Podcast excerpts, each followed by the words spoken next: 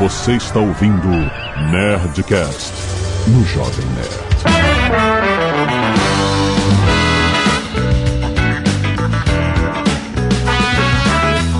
Landa, landa, landa, nerds! Aqui é Alexandre Antônio do Jovem Nerd depois de um bilhão de downloads. Eu comecei a pintar a barba. que o tempo passa. Isso tá relacionado uma coisa com a outra? Eu achei que você fosse falar que tinha começado a beber, porra. Também, também. Também, né? Pois é. Aqui é Vince Glotto Olha aí. Ah, e chegamos a- ao velho nerd, né, cara? Era o jovem nerd, agora É. já não é mais jovem nerd, né? Chegamos ao, ao velho nerd. É isso aí. Aqui é o JP, então vocês me alcançaram, porque eu tô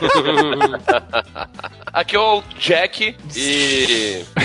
Você vai querer emplacar o seu apelidinho depois de um bilhão de downloads? pô, 13 anos depois que eu fui censurado nessa, neste programa, não pude me apresentar como eu queria. Tá valendo tudo. É só Não, isso? pra- Aqui é o Jack? Só essa entrada? É. Caralho, tá, né? Bom dia, boa tarde, boa noite pra você que nos ouve. 13 anos é tempo pra caralho. Eu tinha cabelo, Dave também. Alexandre ainda tinha barba preta. Enfim. Nem cogitava beber álcool, hoje em dia é um pinguço com mais, ah, vergonha. Queria dizer o seguinte, é um prazer estar aqui com os senhores. Quem diria que isso iria tão longe? Parabéns a todos os envolvidos, seus putos. Aqui é o Azagal e eu vivi pra ver uma noite com o Jovem Nerd derrubar o Tucano.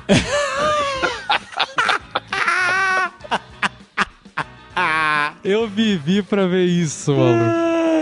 O cara me Caralho, chega que com o fígado dele. zerado, velho. É. Aí ele fode a gente, cara. Ele chegou muito, né? Adolescente de 40 anos com um fígado novo, filha da puta, velho. a gente já acabado, né? Não tem como competir com esse garoto. Ah, eu não tô quebrado não. Quem ficou arrebentado foi você. Eu tô de boa. Acordei, eu fui o que menos dormi aqui, inclusive. Mas o Tucano deu uma calibrada extra. Eita ferro. Olha a denúncia. Quando é que vai começar, assim, a chutação de balde e liberar os proibidões, hein? Porra, um bilhão de downloads, cara. Olha só, o que a gente falou lá atrás. É, melhor não, né?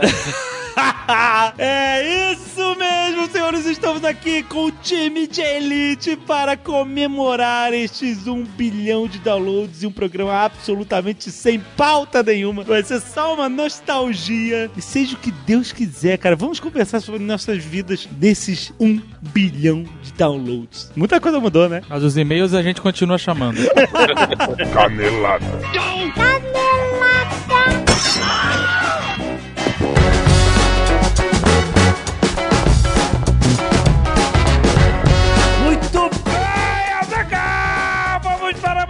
semana de e-mails e caneladas do Nerdcast com um bilhão de downloads! Ai, ai. Ah, não! Ah, não! Ah, não! O quê? Não! Mais animação! Então, mas a gente tá com um bilhão de downloads, o que é uma marca incrível. Com certeza nós somos o primeiro podcast brasileiro a chegar a um bilhão de downloads. Aham. Muito provavelmente nós somos um dos primeiros do mundo a chegar nessa marca. Oh, será? Porque eu nunca, nunca ouvi outros falarem desses números, de um bilhão, de, bilhão downloads. de downloads. É download pra caralho. Cara, é muito download. Mas me bate um desânimo. Ah, não! Bate. Acabar, acabou, o Nerdcast é o último. Acabou o Nerdcast. Seria um bom momento pra acabar, né? Seria pra acabar no Seria áudio foda, foda. né, cara? Mas não é isso que me desanima. ah. É pensar que um real por download. Lá vai ele. Um real por download é nada pra uma pessoa. Você vai ouvir um podcast, paga um real. Um real. Já pensou? E pra gente, é isso. É isso que a gente teria na conta, fora os juros compostos.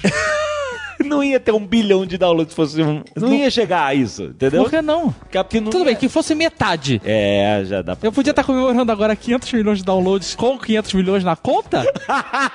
Eu acho que eu estaria um pouco mais feliz. Sim. Ai, meu Deus, mas cara, que conquista. É. Que conquista, né? A conquista de vocês que não param de baixar o Nerdcast. Olha, muito obrigado. É muita banda pra, pra, pra- de servidor pra baixar esse Ó, o pessoal da Pixelf mandou uma informação aqui que diz o seguinte. Ah, Esse é o programa 699, né? sim. São mais de 50 petabytes Caraca! de transferência. Nossa! 50 petabytes, pra quem não entende tabela de conversão de bytes, como eu, por exemplo, são 50 mil terabytes. Nossa! E hoje, se a gente usasse a AWS, Ah. que é o, o provedor da Amazon, né, custaria aproximadamente 2 milhões e 500 mil dólares. Nossa, o quê? De transferência? Se fosse transferir esse, esse volume hoje de uma vez só. Caraca, meu Deus! Mas a gente teria ganhado um bilhão de reais. Ah, ah, se tivesse. que hoje um bilhão de reais são 350 dólares, mais ou menos, na cotação. Caraca, maluco. Que sinistro, mas olha, é uma conquista inacreditável. A gente tá mega orgulhoso, cara. Hoje a gente vai fazer um episódio muito maneiro de nostalgia com o time de elite, cara. Você vai se divertir muito e tá muito engraçado. Mas, Azagal, a gente tem que trabalhar porque as pessoas não estão pagando um real por download, né? Então nós temos que trazer aqui nossos queridos patrocinadores. Olha! E já que a gente tá falando de conquistas que conseguimos na vida, a gente tá muito orgulhoso dessa conquista, nós vamos falar de Creditas, Azagal. Hum. Quem é Acreditas? Acreditas é uma fintech que está no mercado desde 2016, que é a principal plataforma de empréstimo com garantia online no Brasil. O que, que significa isso? Que você que está precisando de uma grana para realizar um sonho, para realizar uma conquista e precisa pedir emprestado, Hum, você pode fazer isso online com uma garantia de crédito com Acreditas. Olha só, vou, vou explicar. me explica. Porque o pessoal da Acreditas é comprometido em viabilizar novas conquistas para as pessoas, já ajudar os brasileiros a economizar quase meio milhão de reais em juros. Porque o negócio de empréstimo é em juros, cara. Juros baixos. O que eles fazem? A Acreditas oferece crédito com carro em garantia. Ó. Ou seja, você pode usar o seu automóvel como garantia dessa operação. Eu queria muito ver a avaliação da Acreditas daquele seu Astrinha. Quanto que eles iam me emprestar, né? o velho Astrinha, cara. Mas então, com o seu automóvel como garantia, a Fintech consegue te oferecer um empréstimo maior com menores taxas de juros do mercado e mais prazo para pagar. E como é que funciona esse empréstimo? Quando você coloca o seu carro como garantia do empréstimo, além de ter essas parcelas que cabem realmente no seu bolso, você continua dirigindo o seu carro normalmente, né? Você continua usando o seu carro. Ele é uma garantia, mas você continua tendo o seu carro. Não acontece nada com o seu veículo. E qual é a vantagem da taxa? No empréstimo com carro em garantia da Creditas, você pode solicitar de 5 mil a 150 mil reais com taxas a partir de 1,59% ao mês, Azagal. Pagar essa taxa de download aí que, que- que, ó, gente, gente, um real por download, gente. então tem link aí no post pra você conhecer se você está atrás do seu sonho, atrás da sua conquista, e está precisando de uma grana, lembre-se de 5 a 150 mil reais. Vai lá, não acreditas? Tem link aí no post. E também temos um aviso importante do Instituto Mauá de Tecnologia, Zagal. Olha. Porque o vestibular Mauá 2020 já está com inscrições abertas. Datas de prova, preste atenção. Vestibular tradicional acontece dia 20 de novembro de 2019 está chegando ou dia 1 de dezembro, certo? Certo. Cursos de engenharia, administração e design. Presta atenção, vestibular tradicional. Tem também certificação internacional e tem in practice também para você se qualificar. Cara, o campus de São Caetano do Sul é muito irado. A gente visitou e publicou no nosso canal do YouTube essa visita. Cara, tá muito maneiro essa semana. Clica aí no link do post que também tem um vídeo muito maneiro. A gente tá falando sobre carros elétricos lá no Instituto Mauá de Tecnologia. Muito maneiro, cara, com mais de 120 laboratórios. Vale a pena você conhecer a Mauá, cara. Vestibular 2020, não se esqueça, inscrições abertas com o link aí no post. Vestibular tradicional rolando dia 20 de novembro ou 1 de dezembro, agora de 2019. Não perca essa oportunidade. Clica e se inscreve agora! Hoje, Azagal, é dia de Nerdcast. Olha! Já está na sua timeline. Você já pode baixar agora e ouvir um papo muito maneiro com o Vinícius Fusical, com o Pepa e com o Felipe Figueiredo falando sobre o mercado de petróleo. É muito maneiro que é mais uma vez um mix de informação entre análise mercadológica do Pepa e análise histórica e geopolítica do Felipe Figueiredo. A gente fez isso sobre a crise de 1929 no mês passado. Se você não ouviu, tá muito maneiro. Procura aí na sua playlist do Nerdcast. Tá muito maneiro esse episódio. E hoje a gente vai falar sobre este barril de pólvora, entre aspas, que é o barril do petróleo.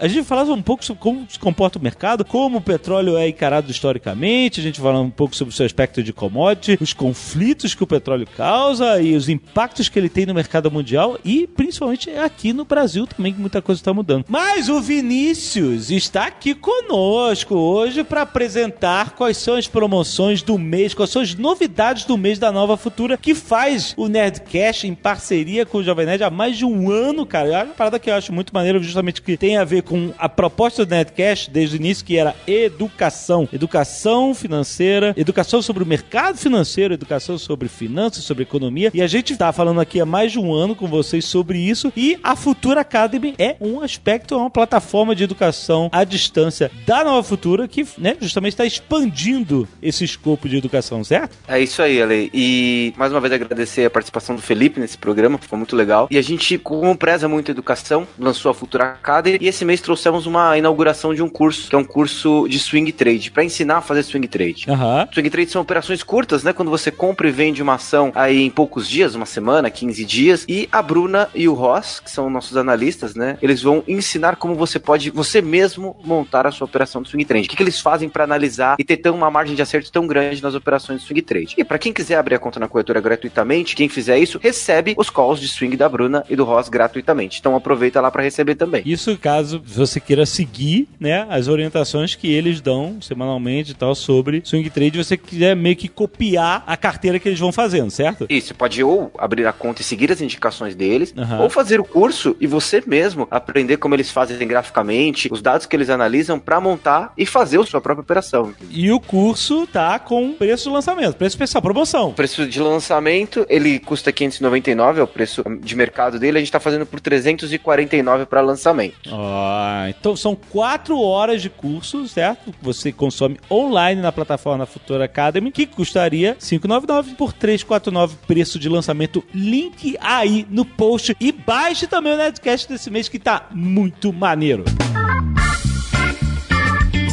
E se você não quiser ouvir os recados e e-mails do último Nerdcast, você pode pular diretamente para 23 minutos e 15 noites em claro. Queremos agradecer aos nerds que doaram sangue e salvaram vidas, Azagal, como Elder Bastos, a Ana Paula dos Santos, o André Machado, a Camila Mendes, Rafael Silva, Rodrigo de Castro, Rafael Sampaio e Renildo Leal Santos Júnior. Muito obrigado, nerds. Quando vocês doam sangue, vocês realmente salvam vidas de verdade. Além do Scalpo Solidário, uma galera doando seus cabelos. Camila de Leme, Giovana Alencar, Fernanda Soares, Jéssica Silva, Ananda Shimizu, Esther Dias, Cauê Teixeira, Erika Sá, Júlia Grande Mateus e Jéssica Dalcin da Silva. Muito obrigado, gente. Vocês são, vocês estão doando demais, cara. É muito bom. Ninguém tá doando um real, vai. Ninguém tá dando menos um real deixa pro download. Deixa pra lá. deixa pra lá. Olha só a arte dos fãs. Nós temos o Jovem Nerd Caipirinhas pelo Juan Alan. Tá ótimo, que beleza. temos um Ozob pelo Maurício Ataíde. Irado. Olha aí, que foda. Muito incrível, muito maneiro. Como se fosse um busto, né? Animal. Uma, uma releitura do busto do Ozob, muito maneiro. E temos a arte da semana, pra mim é a arte campeão da semana, o Call of Cthulhu do Randall Reis Zacarias, cara, os nossos personagens todos, cara, olha o estilo dele, Azaghal. Foda demais. Não é inacreditável. Foda demais. Não é inacreditável. E um salve especial pro Cadu, que é o diretor da adaptação do trecho do Nerdcast de RPG. Caraca, ficou Live muito maneiro isso. Action! Cara da Monolith Produções de São Paulo. O cara, mano, cara, ele fez um live action do Dom Azagal conversando com um falso profeta, cara. Ficou foda demais. Não ficou inacreditável. Um live action, cara. Cara, ele mandou muito bem, cara. Ele é muito fã. Ele tem essa produtora aí, Jabá, para Monolito Produções. Um salve pra vocês, cara. Muito, muito obrigado por isso, cara. Assim, de coração, tenho certeza que o cara teve um trabalhão, gastou uma grana. E ó, vai o nosso amor pra você, cara. De coração, ficou muito foda. A gente fica super honrado, cara, de ter gente que tem tanto trabalho pra demonstrar o amor por esta obra que ainda não acabou. Ainda não acabou. Então, um abração, Cadu. Ah, não- Obrigado. Ainda não acabou, assim como não sei quando que 2019 vai acabar. é, o Cthulhu está rondando aqui nas nossas mentes, né, cara? A insanidade está presente. Cadu, abração, cara. Obrigado, ficou muito foda. Lucas Correia, 24 anos, mestrando em Geologia, São Paulo, capital. Olá, nerds. Meu e-mail é referente a algumas caneladas que o Atila deu no último episódio ao falar sobre o interior da Terra. É plana. Tem uma tartaruga lá embaixo. Quando ele falou no último Nerdcast sobre filmes bons, ciência ruim, sobre o risco de radioatividade do núcleo, ele cometeu dois erros. O primeiro é que a radioatividade não é produzida no núcleo, que é composto apenas por ferro e níquel maciço. Mas a radioatividade sim é produzida no manto e na crosta. E aí vem o segundo erro. Essa radioatividade que mantém o planeta quente também é produzida pelo urânio e tório, mas a grande parte desse calor é produzido pelo potássio 40. Sim, o mesmo que você encontra nas bananas e o que as torna levemente radioativas. Eu sempre ouvi essa história que banana era radioativo por causa do potássio. É isso mesmo. Esse isótopo produz bem menos radiação que os outros, mas por ser um elemento mais leve, ele compensa isso por estar presente num volume colossal dentro do manto, assim mantendo o interior numa temperatura alta e constante, próxima da chapa de indução do Azagal.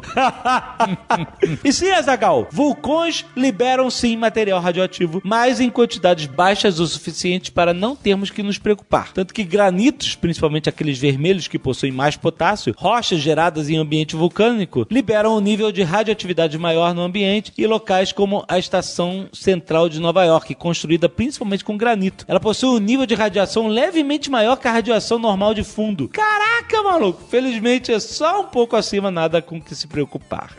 Não tô prestando atenção. Caraca, pá. Perdi já, me desculpa, me perdi. Larga esse celular, caraca! Eu tô fazendo conta aqui, o que, que eu faria com um bilhão? Quanto é um bilhão em 13 anos de juros compostos?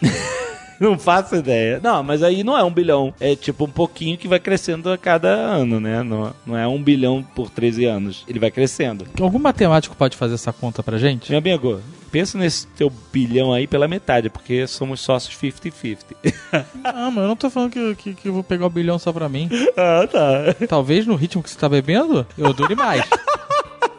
Olha só, a última, ele continua aqui. A última canelada do Atila que eu tenho que avisar é sobre o tipo de vulcanismo. Sim, muitos dos vulcões expelem lava que vem da própria crosta sendo derretida, mas muitos outros, como os vulcões do Havaí e toda a dorsal do Oceano Atlântico, que vai da Islândia até quase a Antártica, expelem lavas basálticos, o que vem direto do manto. E no caso da dorsal do Atlântico, é o próprio manto exposto na superfície. Caraca, daí que vem os cajus, rapaz. Desculpa pelo e-mail longo, eu adoro o trabalho de vocês e do Atila espero que continuem fazendo tão bem quanto sempre fizeram. Muito bom. Excelente. Gabriel Bini Cardoso, 21 anos, estudante de Ciências da Computação, São Paulo SP. Olá, dupla de leitura de e-mails dessa semana, tudo bem? Olha isso, essa liberdade. Sobre a teoria da Terra plana estar sobre uma tartaruga gigante, olha aí. Isso, na verdade, é da série Discworld, onde o mundo é um disco, como o nome diz, pousado em cima de quatro elefantes gigantes, por sua vez estão em cima do deus tartaruga, uma entidade em forma de tartaruga que trafega pelo universo. E outro filme com erros grotescos de ciência, e também um dos meus preferidos, é O Dia Depois de Amanhã. Basicamente, o plot do filme é uma nova era do gelo que afeta apenas o hemisfério norte, o que além de já ser um erro científico por si, afinal, porque a nova era do gelo afetaria somente uma parte específica do mundo, em vez do mundo inteiro, e causa uma cena irônica dos americanos tentando fugir para o México. Além desse erro, o fato é que a era do gelo dura apenas cinco dias. 2, existe o fato que ocorre uma indução em Nova York e a água congela, mas os prédios ficam de boa. O erro está justamente nisso. Já que a água expande quando congelada, então os prédios deveriam estar todos quebrados quando esse congelamento acontecesse. Ah, olha aí. Esse filme é todo um Todo uma na merda, zero né? ciência, né, cara? o frio vem vindo como um monstro caçando as pessoas, cara, é bizarro. Rafael Carneiro, 33 anos, engenheiro civil Central Bahia. Salve nerds, não pude deixar de lembrar de alguns filmes de ciência ruim. Vamos lá, como número um, a luzinha da mão do ET do filme de, do Spielberg, ET o extraterrestre, não seria uma reação nuclear de alta potência? Como é que ele consegue, suponho que por magnetismo, energia para levitar? Então, será que- magia, é magia. Não pode, é ficção científica, não tem magia. Peraí, o ET faz uma flor voltar a viver, maluco. Se isso não é magia, eu não sei o que é. Ele faz um monte de coisa com aquele ET tinha os dedinho. poderes de Jesus, né? ele curava, Ele tinha, exato. ele trazia dos mortos. Ele tinha, ele não era só levitar, ele levitar era o show off, mas ele fazia um monte de outras coisas mais Caraca, sinistras. Cara. Olha só. ET era magia. ET é parada de Astacheran. É outro nível.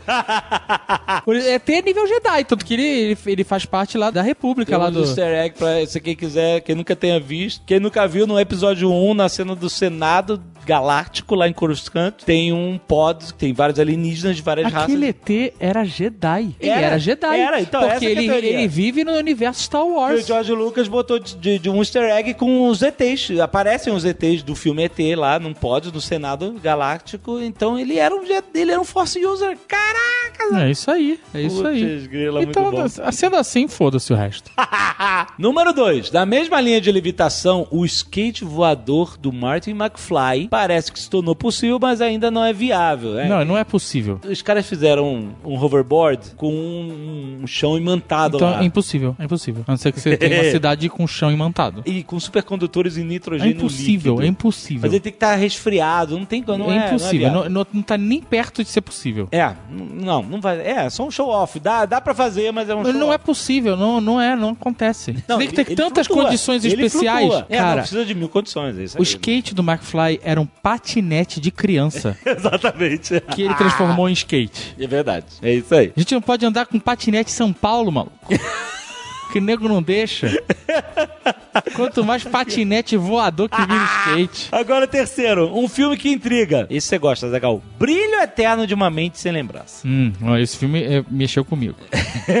Será qual a possibilidade de realizar aquele delete na mente? Esse seria bom pro Atlas Nerdologia, de deletar as A paradas. gente sabe que em certas condições. Você pode deletar. Não, a gente não pode deletar, mas a gente sabe que certas condições fazem a pessoa perder memórias específicas. Mas tem recentes. pessoas que perdem memórias recentes, tem Isso. pessoas que perdem memórias de traumas, passam Sim. por traumas e, e não têm memória deles. É, mas a gente não sabe manipular isso. Não então, eu sabemos. não tô falando que a gente sabe manipular, eu tô falando que existe de verdade isso. Isso, isso. Existe a amnésia alcoólica que o jovem tá aí Não prestes a tô... prestigiar. Para com isso. A, a prestigiar não, a prestigiar, vou prestigiar. Ele tá- está prestes a, a- a passar. Aham. A gente sabe que existem doenças que fazem a pessoa perder a memória. Nossa. E aí a pessoa perde memórias antigas, mas mantém as recentes e vice-versa. Sim. Então a memória não é algo único dentro do nosso cérebro. ela, ela, ela se Sim. comporta de maneiras diferentes. Sim. Então, a gente pode pensar que com o avanço tecnológico, você poderia pagar uma memória específica, já que ela se comporta dessa forma. A memória se comporta dessa maneira. Ou você poderia interromper sinapses específicas que lembram a uma lembrança. Atila, nerdologia já. Bom, Nerd, ele termina aqui. Saiu daqui sem saber como Ethan não girou o corpo naquela queda Missão Impossível 1, o Ethan Hunt, e nem como Superman evitou fatiar Lois Lane quando resgatou ele- ela da queda. É, tem isso, né? Mas, enfim, va- vale outro Nerdcast, tem? Vale, Vale, outro.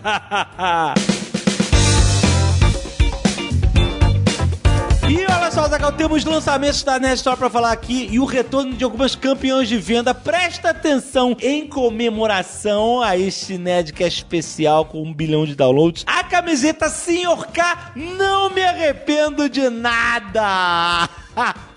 um grande hit do Nerdcast, uma grande sábia frase do Sr. K, cara, icônica. Está na Nerd Store, pra, que, pra quem quiser ouvir de novo, Nerdcast 370 e se ganhássemos na loteria, cara. A arte que foi feita e desenvolvida pro Nerdcast Stories, cara, tá muito maneiro, cara. É muito maneiro essa camiseta. Tá fazendo mega sucesso, então se você não conhecia, tem link aí no post pra você ir direto. E você pode estar vendo aí diretamente a imagem dela no nosso aplicativo. E além disso, nós temos o retorno do maior sucesso de lançamento da história da Nestor, que é a camiseta I Hurt Myself, Azaghal. Olha! Foi um. Cara, essa camiseta foi um hit inacreditável. Está de volta. Você pediu reposição do maior sucesso do lançamento da história. I Hurt Myself. Olha aí ela aí no aplicativo. Tem link direto aí. Também tem volta da camiseta Cthulhu Blackout Edition, cara, com Lord Ocean mais famoso criado por HP Lovecraft. Cara, muito irado. Ela brilha no escuro, cara. É muito, cara, inacreditável. Tem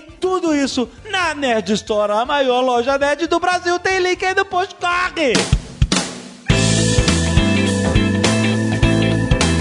Jovem Nerd, Sim. aconteceu. O quê? O Guga Mafra lançou um livro.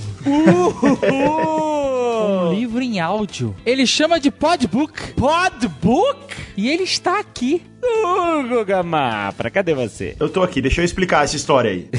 Que, que história é essa? O que, que é um livro podbook? A gente sabe, eu tô só sendo orelha.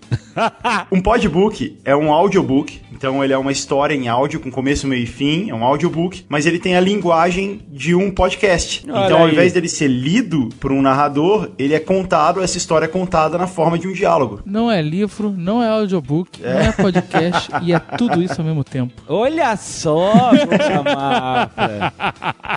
Você cunhou esse nome, Guga Mafra? Você Ele registrou, registrou, ele registrou. nome, Guga Mafra? Caraca, podbook. Eu quero saber o seguinte: qual é o nome do seu livro? Como ser um rockstar? Como ser um rockstar, Dave, é a história de um adolescente que ele achava que ele resolveria tudo montando uma banda de rock. Por isso ele se chama Como ser um rockstar. Eu já ouvi quatro capítulos do Podbook, excelente. Quatro horas, cada capítulo é basicamente uma hora. Ah, olha aí. E o Podbook deveria se chamar, na minha opinião, Eternamente Apaixonado.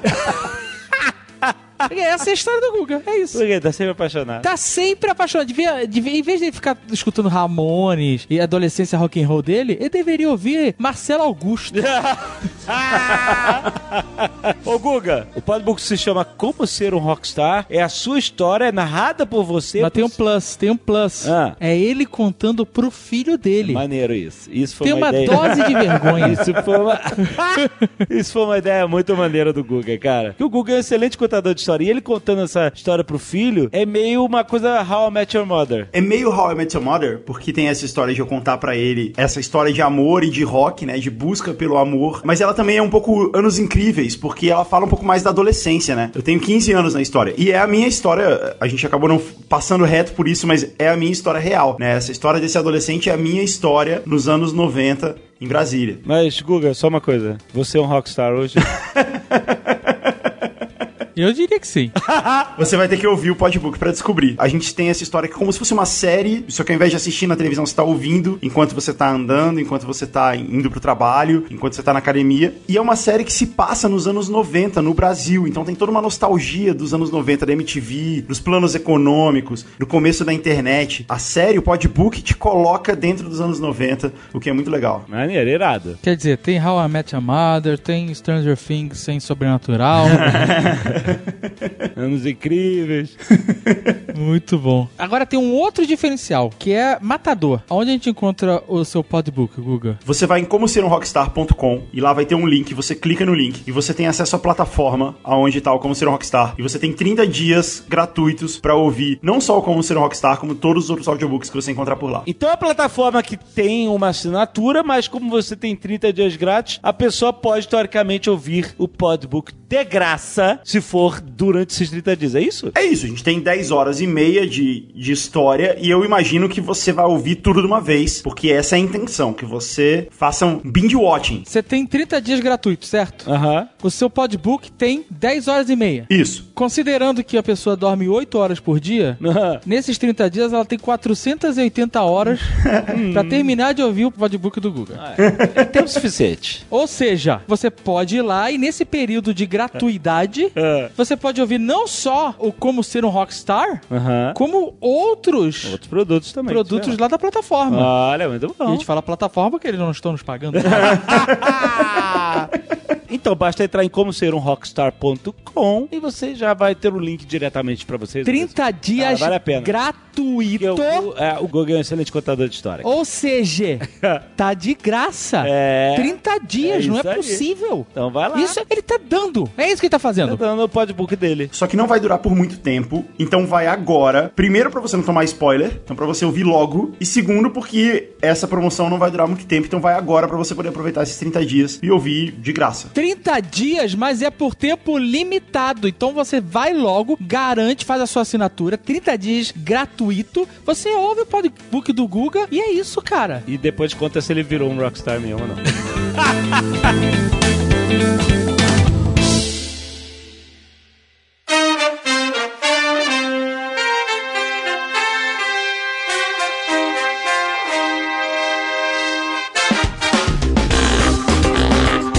Dudu fez Preparado. pauta pra Preparado, o cara é. fez pauta. É verdade, isso é uma coisa... Não, fiz, fiz nada, cara. Fez sim. Dudu, aquele cara que gravou em volta de uma banqueta, Ah, com um é, headset a- a banqueta. apontando pra cima e todo mundo falando como se fosse um bebedouro.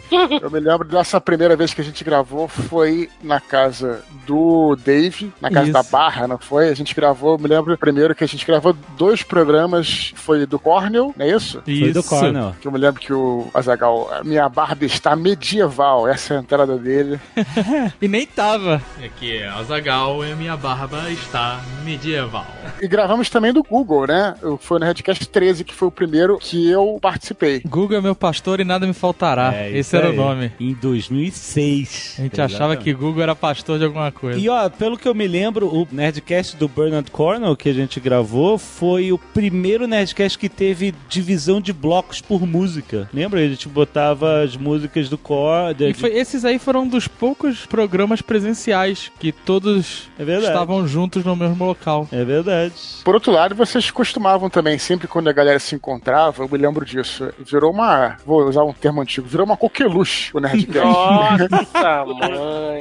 Eu gostou, né? Pô, o Alexandre aparecia aqui em casa, vinha com- já com o, o laptop na época, né? E com os microfones. Se a galera se reunia, já queria gravar alguma coisa, né? Eu acho que ao longo dos anos o, o Nerdcast foi muito responsável por manter essa galera unida, sabe? Isso que eu tenho o maior orgulho de dizer. Que, claro que a gente, pô, adoro gravar, mas eu acho que sempre foi aquela coisa da gente estar junto, né, cara? Esse grupo de amigos, cada um já morando no lugar, depois eles foram pra outra cidade. Uma época o Dave foi pra São Lourenço. Então era uma maneira da gente estar sempre juntos, né, cara? Então eu acho que isso realmente é o que fortaleceu, porque tudo é engajamento, né, cara? Eu acho que o podcast é engajamento. E a gente tinha esse entrosamento, esse engajamento que é o que fez É, porque se a gente for analisar, a galera que tá gravando aqui, o Tucano tava em São Paulo, sempre teve. JP em Orlando, Fred você no Rio, eu e Alexandre um período no Rio, outro período em São Lourenço, depois o. Curitiba, etc, né? É, esse grupo de amigos se, se espalhou demais, né, cara? É, isso aí é o mundo globalizado que chama. É, é, e a gente usou a tecnologia A nosso pra- favor. Exatamente. São 13 anos indo dormir de madrugada pra ter oportunidade de bater papo. Ontem um que o diga, né?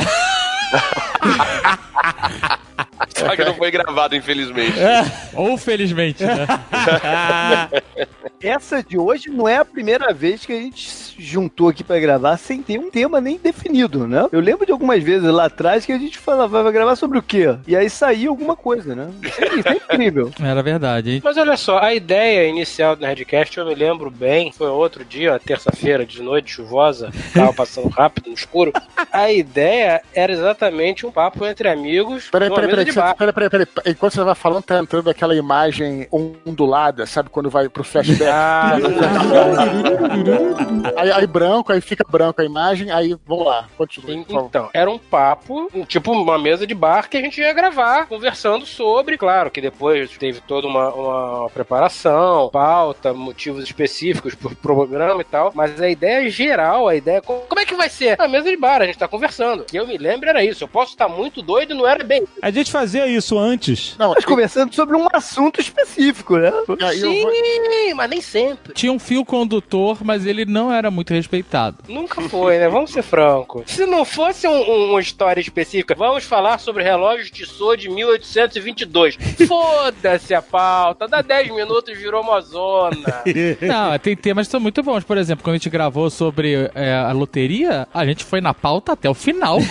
Não, a gente não foi na pauta. A gente, a gente- a gente começou na loteria numa coisa, então, vamos explicar a loteria. Veja bem, Caixa Econômica Federal. Gritaria, todo mundo nu, porra, se eu ficasse milionário, entendeu? A pauta foi pro caralho. A gente discutiu família, a gente discutiu investimento, É verdade. consumo. Exatamente.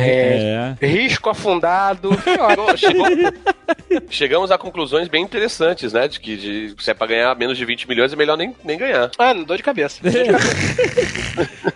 Bom, acho que a gente já chegou à conclusão que 20 milhões não dá, né? Não, muita dor de cabeça. 20 milhões É melhor, ficar, é melhor ficar como eu tô. É melhor É melhor 20 como milhões não é solução. Não dá, porque não dá pra você fazer o que você quer e as pessoas vão te cobrar muito. A frustração vai ser muito grande. Vai, vai. É, exato. Então vamos mais. Você vai ganhar dinheiro e vai ter dor de cabeça. Não, dor de cabeça você vai ter de qualquer jeito. Então, Agora você mas tem eu acho- eu- a dor de cabeça. Eu acho que o objetivo aqui, o objetivo aqui, antes de ajudar as pessoas, porque eu acho que a gente não tem que ajudar ninguém. Cada um tem que se virar. É a gente pensar numa. Olha só, porque assim, do que adianta você ganhar milhões? Milhões! se você não vai ser feliz, cara. É, é. Então a gente tem que chegar, a gente tem que chegar num- numa solução. Por isso que a gente tem esse time de especialistas aqui. aonde a gente ganhe milhões e viva bem. Porque a gente viu, por exemplo, que com 20 milhões ajudando a família, a vida da pessoa vira um inferno. Ou não, né, cara? Olha só, com 20 milhões também tu não precisa mais ficar no Brasil, né? Tu pode ficar Ah, puta merda! só viajando, foda-se. Ah! Isso é um ponto. Vai, tu passa um ano conhecendo a Oceania. Isso é um ponto. Aí volta pro Natal pra ouvir um dia de lamentação. Ah, que porra. Você tá lá gozando e a gente aqui passando fome aí. Toma. Rola, rola! 50, 50 mil reais aqui. Joga no chão e deixa eles brigarem. Ainda dá um koala de presente. O cola com a coleira de ouro, né, cara? Depois monta no canguru e vai embora, né, cara? Olha só, trouxe pro meu priminho mais querido que tem asma e alergia um koala. Toma! Agarra nele. 20 milhões dá pra você ter uma vida de 364 dias de tranquilidade e felicidade e um dia de apurrinhação. Eu acho que você tá pensando baixo ainda, mas tudo bem, vamos deixar os 20 milhões pra Não, mas olha só, a gente. É, Ah, mas é uma saída. é uma saída, é uma, uma eu, acho, saída. eu acho uma saída. Eu conseguiria viver assim, eu conseguiria. Eu, é, plenamente viável. Então vamos, fechar. 20 milhões, você pega esse dinheiro, faz uma aplicação que dê um dinheirinho. Pode até ser no Brasil, tá? Pode até ser no Brasil. Eu acho que 20 milhões você deve conseguir 1%, 1% e meio ao mês, 1%, 1% pra ficar redondo. 1% de 20 milhões. Alguém faz conta aí, cara. Eu acordei 5 horas da manhã. Mas a gente tem que fazer a conta em bala Juquinha, em Gomil, qual é, o, qual é a não, taxa de não, não, conversão? Dá 200 mil por mês. 200 mil reais por mês, eu acho que eu consigo viver com tranquilidade. Eu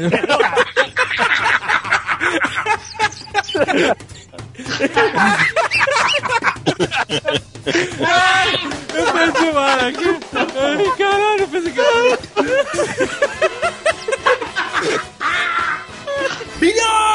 Toda a ideia do Nerdcast era justamente reproduzir essas conversas malucas que a gente tinha madrugada dentro, né? Tipo, Que do todo Nerd- mundo tem. Não tinha uma coisa do Manhattan Connection, como alguém tá É o falando aí? Manhattan Connection do- dos Não era? nerds. Que a ideia. Tá lá a era- vinheta, Nerd Connection. Nerd Connection. Era a minha voz com um pitch bem pra baixo, fazendo Nerd Connection do Jovem Nerd. Nerd Connection, no Jovem Nerd. Porque o Jovem Nerd era um site só de texto e imagem, né? A gente não Era um tinha blog, Era um blog, exatamente. E a gente, tipo assim, ah, quando veio a ideia, tipo, podcast, o que que é isso? Tipo, 2006 era o ano do podcast. Pô, 2019 eu ainda vi isso, isso há pouco tempo. Né, pois é. Quando a gente viu a possibilidade de É que, é que 2019 é o ano do podcast Spotify Edition. Exato. Mas tipo, quando a gente viu a possibilidade de, cara, mas é, existe um formato, banda larga, já. O podcast ele passou a existir por causa da, da- da vantagem tecnológica de você conseguir baixar um arquivo de áudio grande, né? Então, já a banda larga bem mais disseminada. E aí, quando vocês dizem, olha, a gente pode gravar a parada e, e- e publicar. Então, vamos pegar essas conversas nossas e tentar formatar. E aí, o que que tinha de formato na nossa cabeça? Pelo menos na minha, na hora, era o Manhattan Connection, era uma mesa redonda de gente falando sobre política, economia, etc. Olha só, era não porque ele ainda existe. né? Ainda existe, é, é, mas tô falando que A era- Manhattan Connection que a gente gostava era do Paulo Francis. É, exatamente. ele, ele chamava atenção pro Manhattan Connection. Os outros caras tinham qualidade de Ele foda. era, o- ele era o programa, né? O programa migrou pra outras coisas depois, depois É. dele, dele. Já tem muitos anos que ele morreu. Era, era justamente pra fazer conexão com ele que morava É. na Manhattan. Eduardo, você sabe imitar o Paulo Francis? Eu acho que você sabe. Tá, não, eu sou sem imitar ninguém, sou um zero esquerda de imitação. Sabe. Eduardo Esforço sabe imitar o Paulo Francis como ninguém. Da onde vocês tiraram essa maluquice? Eu só queria complementar uma, só um detalhe técnico que você falou da, da banda larga. A gente também não pode esquecer que também era a época dos iPods e dos players. É, exatamente. MPX, MP números. Quando eu escutei pela primeira vez o Nerdcast, eu olhei e falei assim, pô, isso não vai dar muito certo, porque os caras fazem programas muito longos, de uma hora. A gente não tinha esse hábito de ficar na... Hoje em dia tem o YouTube e tal, o pessoal vê YouTube, Netflix, tudo, tudo em frente ao computador. Mas na época a gente não tinha muito esse hábito de ficar muitas horas em frente ao computador escutando alguma coisa. O fato de ter o portátil, no caso o player portátil, É. mudou tudo, porque virou um hábito e aquele espaço de uma hora acabou se encaixando perfeitamente é, numa ida ao trabalho, por exemplo. No cara vai- transporte público. Lavar louça. Campeão até hoje. academia, por exemplo, academia, por exemplo. Então, acabou que eu me lembro disso, por isso que eu tô falando aqui, e eu acho que é o momento de falar. Porque eu tinha pensado, cara, uma hora de programa não vai dar certo. E, e eu tava certo, mas eu tava com aquela cabeça antiga. E essa inovação tecnológica foi o que fez também dar certo, dentre muitas coisas, por causa desse tempo aí de uma hora e se encaixou perfeitamente né, no processo. Avaliando o que você está dizendo, a gente pode afirmar com certeza que o podcast, nessa época, por conta das tecnologias, como você bem colocou, foi a primeira vez que você pôde sair de frente do computador É. para consumir um conteúdo de internet naquela época. Hoje em dia você tem um smartphone no bolso onde você consome o que você quiser. Naquela época não tinha. Não tinha. Ou você ficava sentado na frente do computador pra baixar um vídeo, pra ler alguma coisa, ou até pra ouvir, ou você não, não consumia. E o, o podcast, ele saía do computador, cara. Você espetava um USB ali, um, um MP3, MP10, MP, sei lá, o MP500, e você tirava o, o podcast da internet, né, do computador,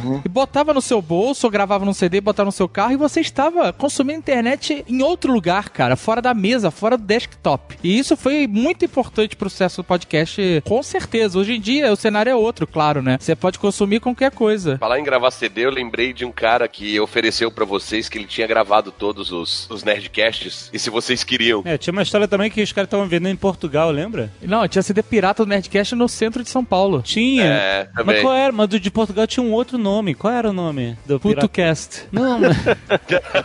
Puta, não tô lembrando, mas tinha mesmo, cara. A galera compilava e, e vendia CD, cara. Isso mesmo. Mas o, o próprio nome, né? O podcast, esse nome foi cunhado por causa do iPod mesmo, né? Sim. Porque é, é- é essa É porta- iPod e, e Broadcast. de broadcast, exatamente. E essa portabilidade do broadcast, né? Da transmissão. Concluindo o raciocínio, eu tô ouvindo aqui, eu estou olhando de longe essa conversa. O raciocínio é: se não fosse a inovação tecnológica da banda larga, se não fosse a possibilidade de ouvir, consumir fora do computador via iPods e assemelhados. Lembra do Zune? Zune de É. Onda Creative Labs também? Enfim, se não fosse isso, e se não fosse a piora extrema e expressiva no trânsito brasileiro, não tinha dado dado certo. Não, Não, tinha dado com certo. certeza não. Você vê que foi uma confluência de coisas universais. Acrescento a falha na indústria de linha branca de fazer as máquinas de lavar louça acessíveis ao mercado brasileiro. Exatamente. Exatamente. Você vê que foi uma confluência universal. Era pra ser. Se as pessoas não tivessem que, né, lavar as louças, elas Se as pessoas fizessem home office e tivessem lavadoras em casa, fudeu. Fudeu, exatamente. Não existe o podcast. Bilhões! Eu tenho um, um caos interessante aqui, um fato, um fato interessante aqui que vale lembrar. Vamos lá. Senhor K, primeira participação. Até o senhor Caio, eu estou jantando. Foi odiado, odiado. É verdade! É verdade! Você foi odiado pelo público. É, foi o Nerdcast sobre 24 horas, a série 24 horas, lembra? Isso. Jack Bauer. E aí foi a primeira vez. a gente- puta, já era o quê?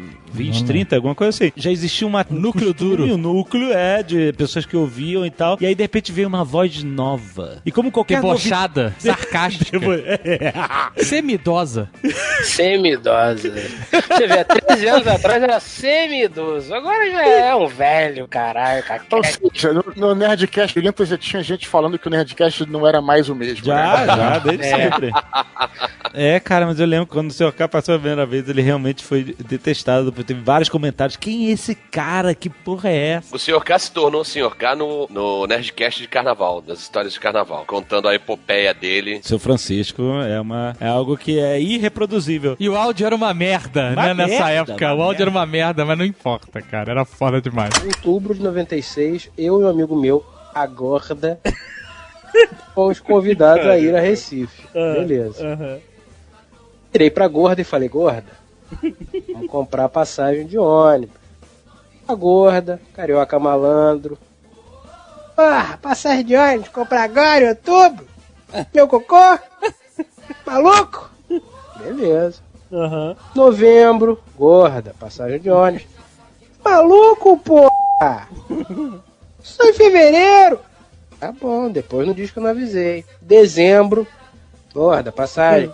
Não, torrei meu décimo terceiro todo. Beleza. Janeiro, iníciozinho de janeiro, não quis ir. Chegou. Faltava o quê? Uns quatro dias pro carnaval. Eu já eu tinha me distraído, né? Não vamos mais viajar. Aí a gorda vira pra mim e fala: Vamos comprar passagem? Abriu um sorriso de orelha a orelha. Falei: Vamos. Mas é claro, agora. Da Mangaratiba, né? Cara, eu não lembro qual era a, a- a companhia aérea. A companhia aérea, ótimo. A companhia de, de Buzum, tá? Eu sei o seguinte: 17 companhias aéreas, porra, companhias rodoviárias iam pra Recife. 17. Ah, que ótimo. Só tinha passagem em duas. Você já jogou um pedaço de chocolate no formigueiro e ficou olhando? Cara, igual. Quando a gente chegou na plataforma, qual é o ônibus? Aquele ali. Peraí, qual é o ônibus? Aquele ali. Aquele ônibus com 5 mil pessoas em volta. é. Peraí. Só tem 47 lugares. Por que, que tem 5 mil pessoas em volta? Porque fulaninho, o indivíduo A, vai viajar, certo? Só que pro indivíduo A viajar, a família inteira, composta de 18 pessoas, tem que levar o desgraçado na rodoviária. Aí o indivíduo A entrou no ônibus, certo? Beleza. E os 18 estão fazendo o que lá fora? Estão passando o colchonete, estão passando as toalhas, as roupas. Mil porras, cara. Ônibus de retirante. Eu olhei pra, pra, pra minha amiga gorda e falei: Que beleza, hein, seu filho da puta. Não começa, não começa a reclamar. Eu falei, não, eu reclamar agora? Tudo me diverte. Entrei no ônibus. Saca Corino? Corino. Corino, Corino, aquele couro de plástico que é uma bosta.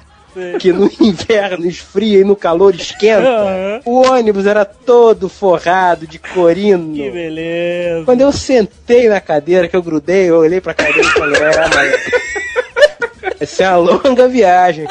Essa porra desse ônibus é um catacorno. Daqueles que você vai ali, ali pra Teresópolis, sabe? Que você vai ficar 40 minutos com a perna dobrada e vai doer um pouquinho. A gente tá indo pra Recife nessa merda. O ônibus é todo recoberto de corino, não tem ar-condicionado. Boa escolha, garoto. Muito bom. Para de reclamar. Eu falei, não, não vou reclamar não. Sabe por que eu vou parar de reclamar? Porque eles estão batendo aqui na minha janela e, e olha só, me passaram um pneu de moto, malandro. Tá dentro do ônibus. Eu falei, não, depois eu reclamo. Tem umas paradas que me surpreendem. Eu me lembro, a história não acabava nunca. Sim, é verdade. Gente, essa história tem uma versão estendida. O Fred contou ela, ela é gigantesca. A gente cortou pra não ficar tão. Tudo que o Fred fala é imenso. A gente, ele é muito prolixo. A gente dá uma. Existe o Fred e existe o Sr. K. São duas Ah. pessoas diferentes. Exatamente. Eu e o JP falando no, sei lá se era MSN, al- algum serviço de mensagem, paralelamente falando assim, caralho, velho. Não ele tá acaba. maluco, não acaba, ele tá maluco, velho.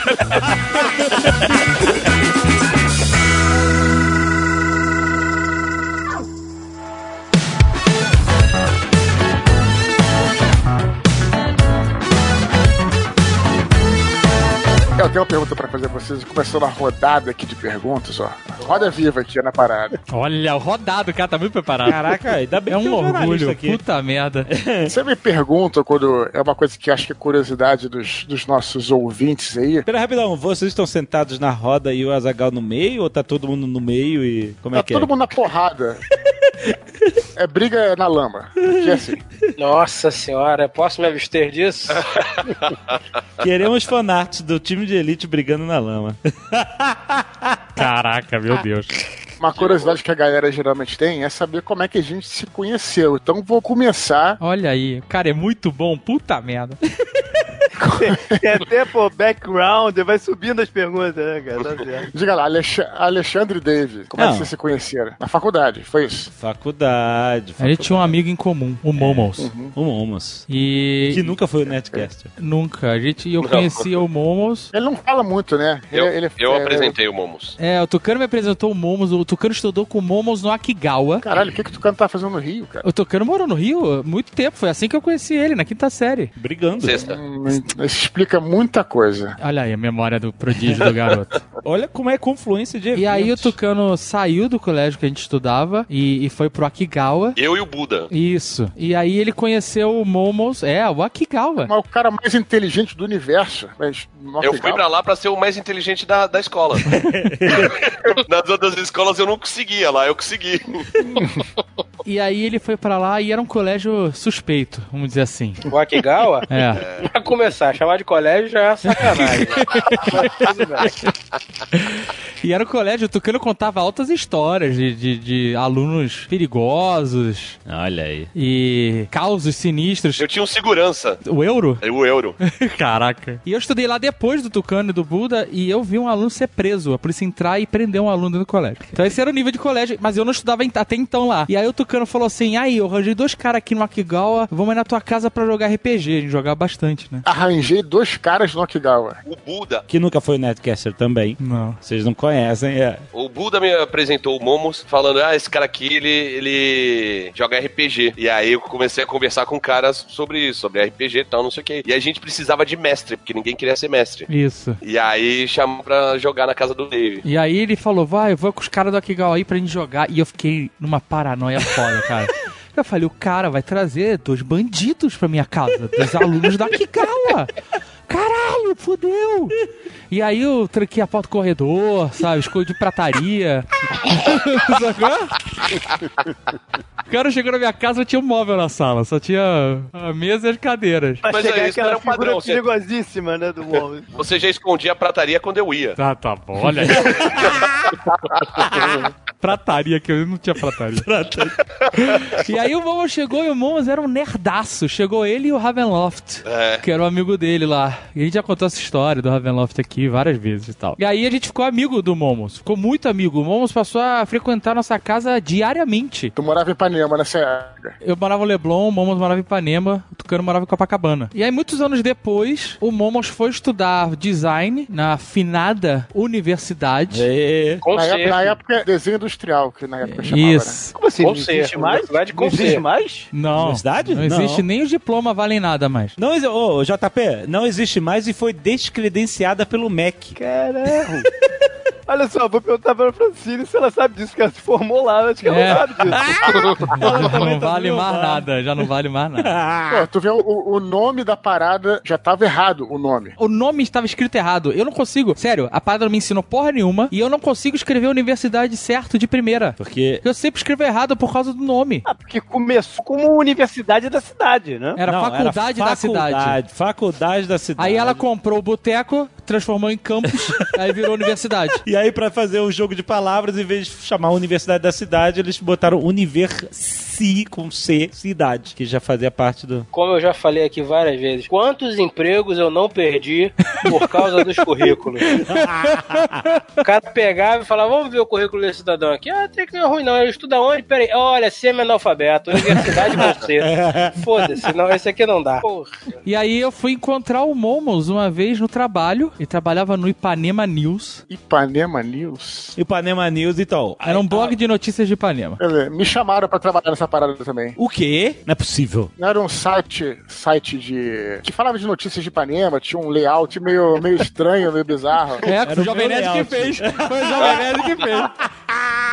Não, olha só, abrindo parênteses pra fazer o crossover das duas histórias, um dia eu, na universidade, precisando trabalhar, eu cheguei pro amigo e falei assim: eu preciso trabalhar, por favor, me arranje um emprego. E esse amigo trabalhava na área de design, na, tipo assim, na própria escola de design da faculdade, entendeu? Ele tinha estágios lá. Eu falei: me dá um estágio, me dá qualquer coisa que eu preciso trabalhar. Aí ele me apresentou diretor de marketing da faculdade, da escola de marketing, que tinha um projeto paralelo dele que era criar um site de notícias de Ipanema. Olha que Gênio. né? Os repórteres vão ficar lá na Praça da Paz ali pra saber o que, que acontecia.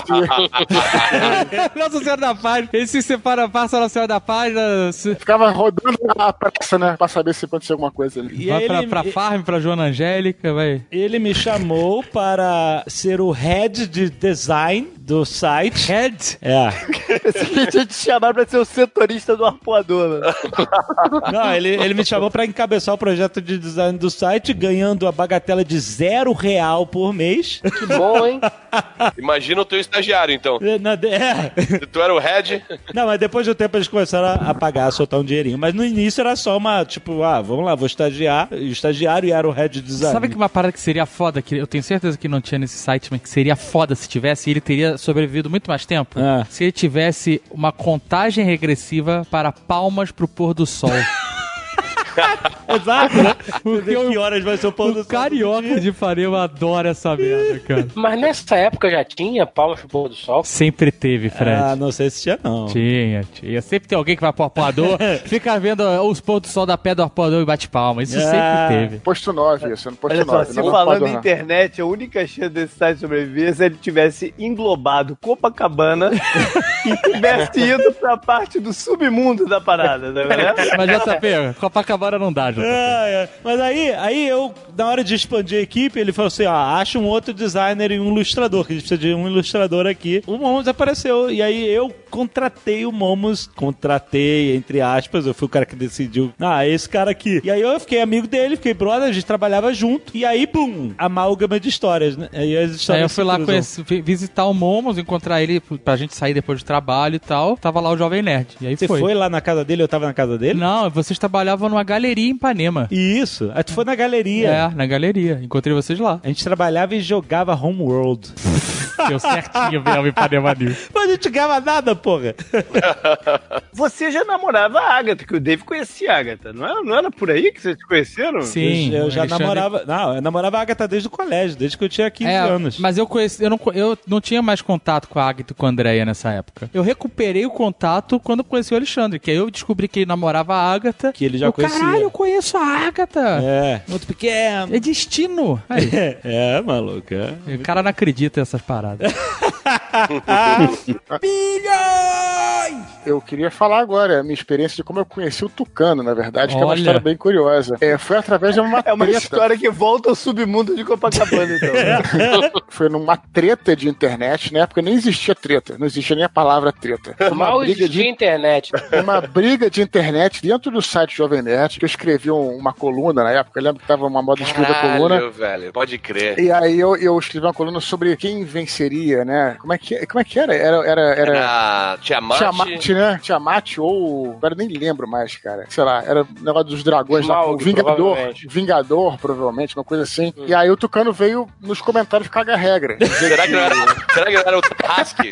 Tiamat contra o Tarrasque? É, alguma coisa assim, sei lá. Aí eu, puta, escrevi um texto lá, falei, não, mas no RPG, no Dragonlance, não é assim e tal, blá blá blá. Eu devo ter falado que ele, o Tiamat não era um dragão, Cara. era uma deusa, era Taquises. É, era uma, sei lá, cara, Eu essas que eu vou eu lembrar. eu não fui lá encher o saco mesmo. E aí, eu me lembro que a primeira vez que eu gravei com o Tucano, eu nem lembro qual foi o programa, mas Peraí, mas você respondeu a treta? eu respondi eh, treta de forma totalmente acadêmica, porque eu sabia do que eu tava falando ali, né?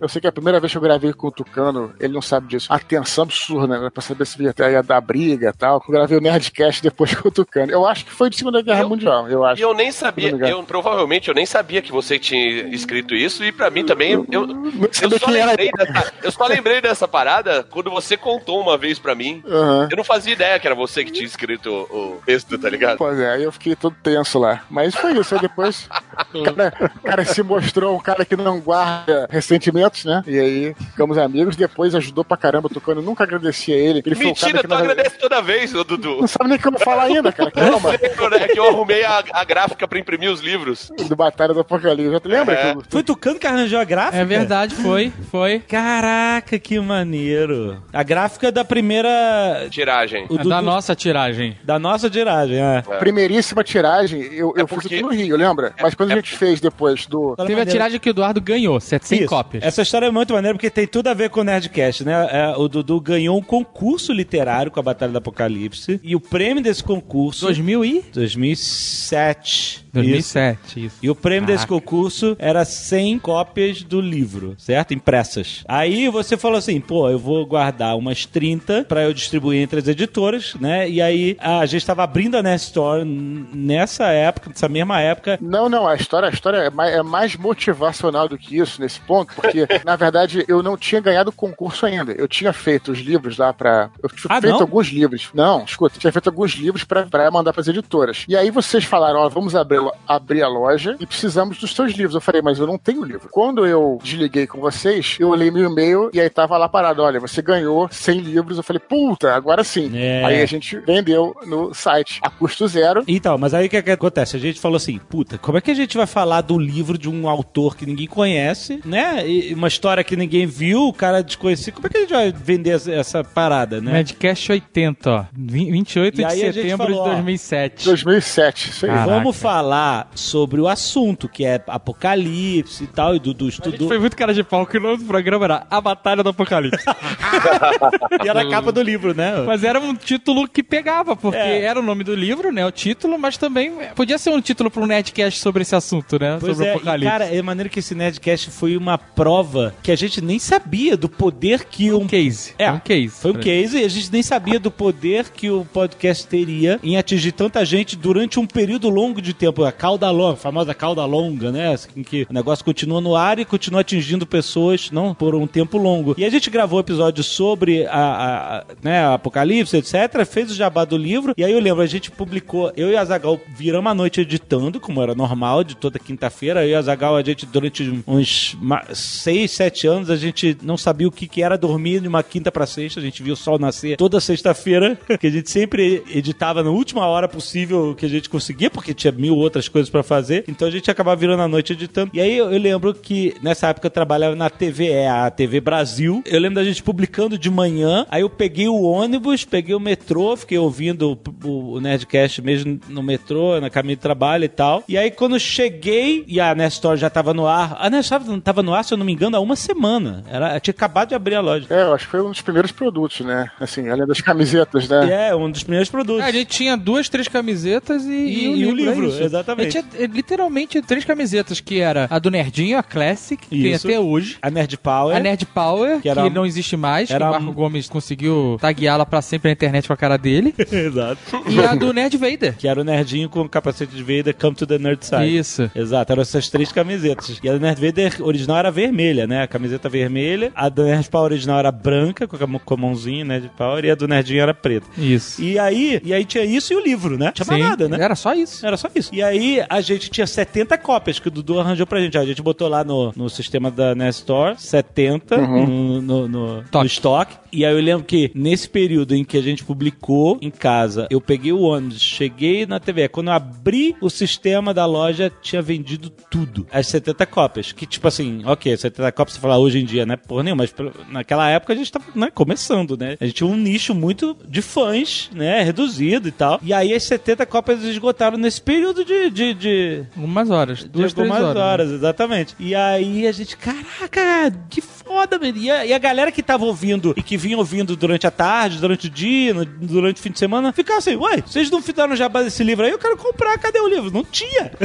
tinha acabado, cara. E todo mundo esperando, cadê o livro, cadê o livro? Aí a gente, cara, vamos pegar essa grana, já que esses livros foram custo zero, e vamos fazer mais cópias do livro. E aí, a gente não sabia nada de mercado editorial, de gráfica, de porra nenhuma, assim, como que a gente começa? Aí a Zagão foi procurar em São Lourenço, uma gráfica lá, né, pra imprimir o livro em São Lourenço. Era uma fortuna. Era uma fortuna, 50 reais por livro. Era um absurdo, cara. Naquela época, naquela época. O cara fazia mão também, né? Fazia mão. mas- Só que a gente. É, é porque também a gente tinha uma, uma parada pra dificultar que era. A gente não tinha como fazer uma tiragem enorme, né? A gráfica ela ganha no. O tempo de máquina é caro, então você tem que fazer a tiragem de milhares pra valer Se a você pena. fizer um livro e, sei lá, 100, é mais barato fazer 100 É. do que fazer um. Exatamente, exatamente. Então a gente. Mas a gente Na máquina com essa girar, ela tem que trabalhar, não pode parar. Um livro acabou, desliga tudo. Vamos trocar chapa, É. o que você quer lá. Isso é caro, isso é a parte E a gente tinha a ideia de fazer 500 cópias. A gente não tinha grana É, também. aí, não tinha muita aí. grana pra. Tinha a grana dos livros que tinham vendido, né? E aí, a gente tava vendendo o livro por 50 reais na época já? Na verdade, logo depois, a gente fez 500 cópias, ainda aqui no Rio, com o Não. dinheiro que a gente tinha ganhado desses 80. Quando a gente fez, em 2009... Ah, não foi essa que o Tucano achou? Ainda não. Em 2009, quando a gente refez, a gente fez dois lotes de 2 mil, em 2009. Isso, isso. E aí, com 2 mil livros, a gente precisava de uma gráfica maior, que não era mais uma gráfica de que a gente trabalhava, que era essa da fábrica de livros, e aí que o Tucano veio com essa ideia. Ó, Até a gráfica aqui da faculdade. Lembra, Tucano? Na, na que era a verdade, gráfica do. a, a universidade que eu lecionava tem a própria editora. Os livros eram impressos numa, numa gráfica aqui do ABC Paulista. Acho que era a Prol, não era? Isso. Isso. E aí eu indiquei, eu perguntei lá pro pessoal, ah, onde é que vocês fazem a, a impressão dos livros? Ah, é nessa gráfica. Aí passei pra vocês. Isso aí. E era muito mais barato, né? Era, bem mais barato.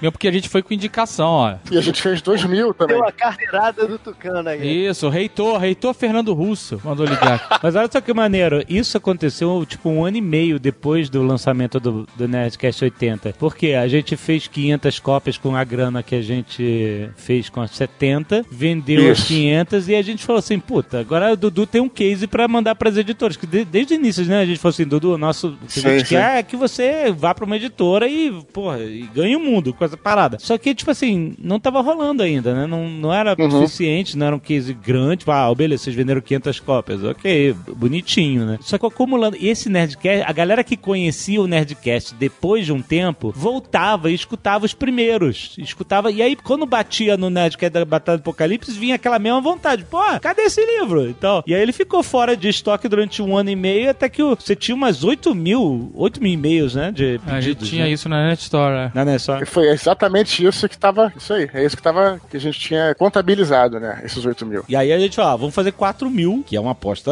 uma aposta ousada, né? Tipo, não quer dizer que 8 mil pessoas querendo são é, conversão certa, né? É, exato. Foi uma aposta ousada que a gente também já tinha crescido bastante desse um ano e meio e a gente fez essas 4 mil cópias. Tinha Twitter, tinha Twitter também nessa época, né? Que no, no- em 2006 não tinha, ou pelo menos estava muito incipiente, e em 2007 já estava e em 2009 já tinha o Twitter legal, então... E Dudu, nessa época, a gente estava morando em Curitiba já. Eu, Azagal, André, Agatha, criançadas, cachorro, todo mundo naquela, naquela história que a gente contou já um milhão de vezes, todo mundo no apartamento só, com um banheiro, etc. Sem rodapé? Sem rodapé, exatamente. E a gente se apertando todo. A gente estava endividado fodamente, porque a gente tinha largado os empregos e, e tava vivendo 100% de Jovem Nerd. Mas quem disse que é fácil, né? Uhum. Não é fácil. A gente tava, né, 100% do tempo no Jovem Nerd, mas e a gente tava com uma dívida bem... Não tinha dívida no banco. Dívida no banco e, e conta no vermelho e a gente, caraca, tem que dar certo. E aí depois que a gente vendeu essas 4 mil cópias do Batalha do Apocalipse, a gente saiu do vermelho e a gente nunca mais voltou pro vermelho. Foda, né?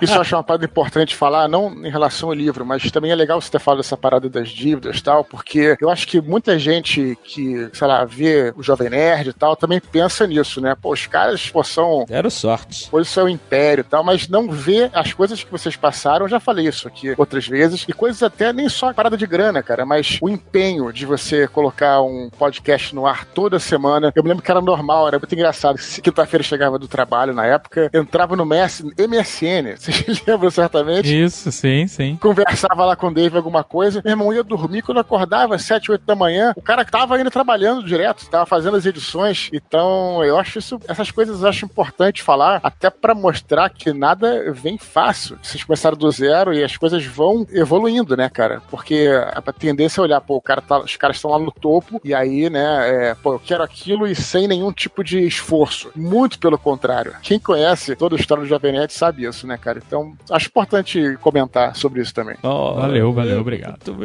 Mais saudade que ele.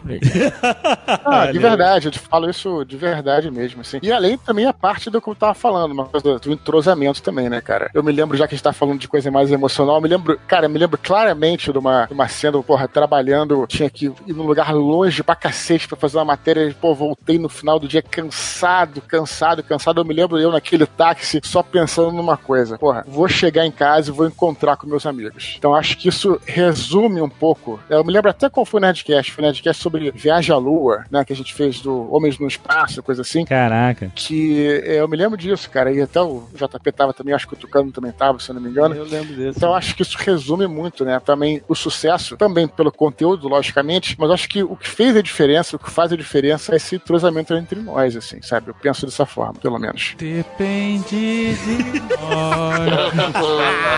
sobre a música, sobre a música.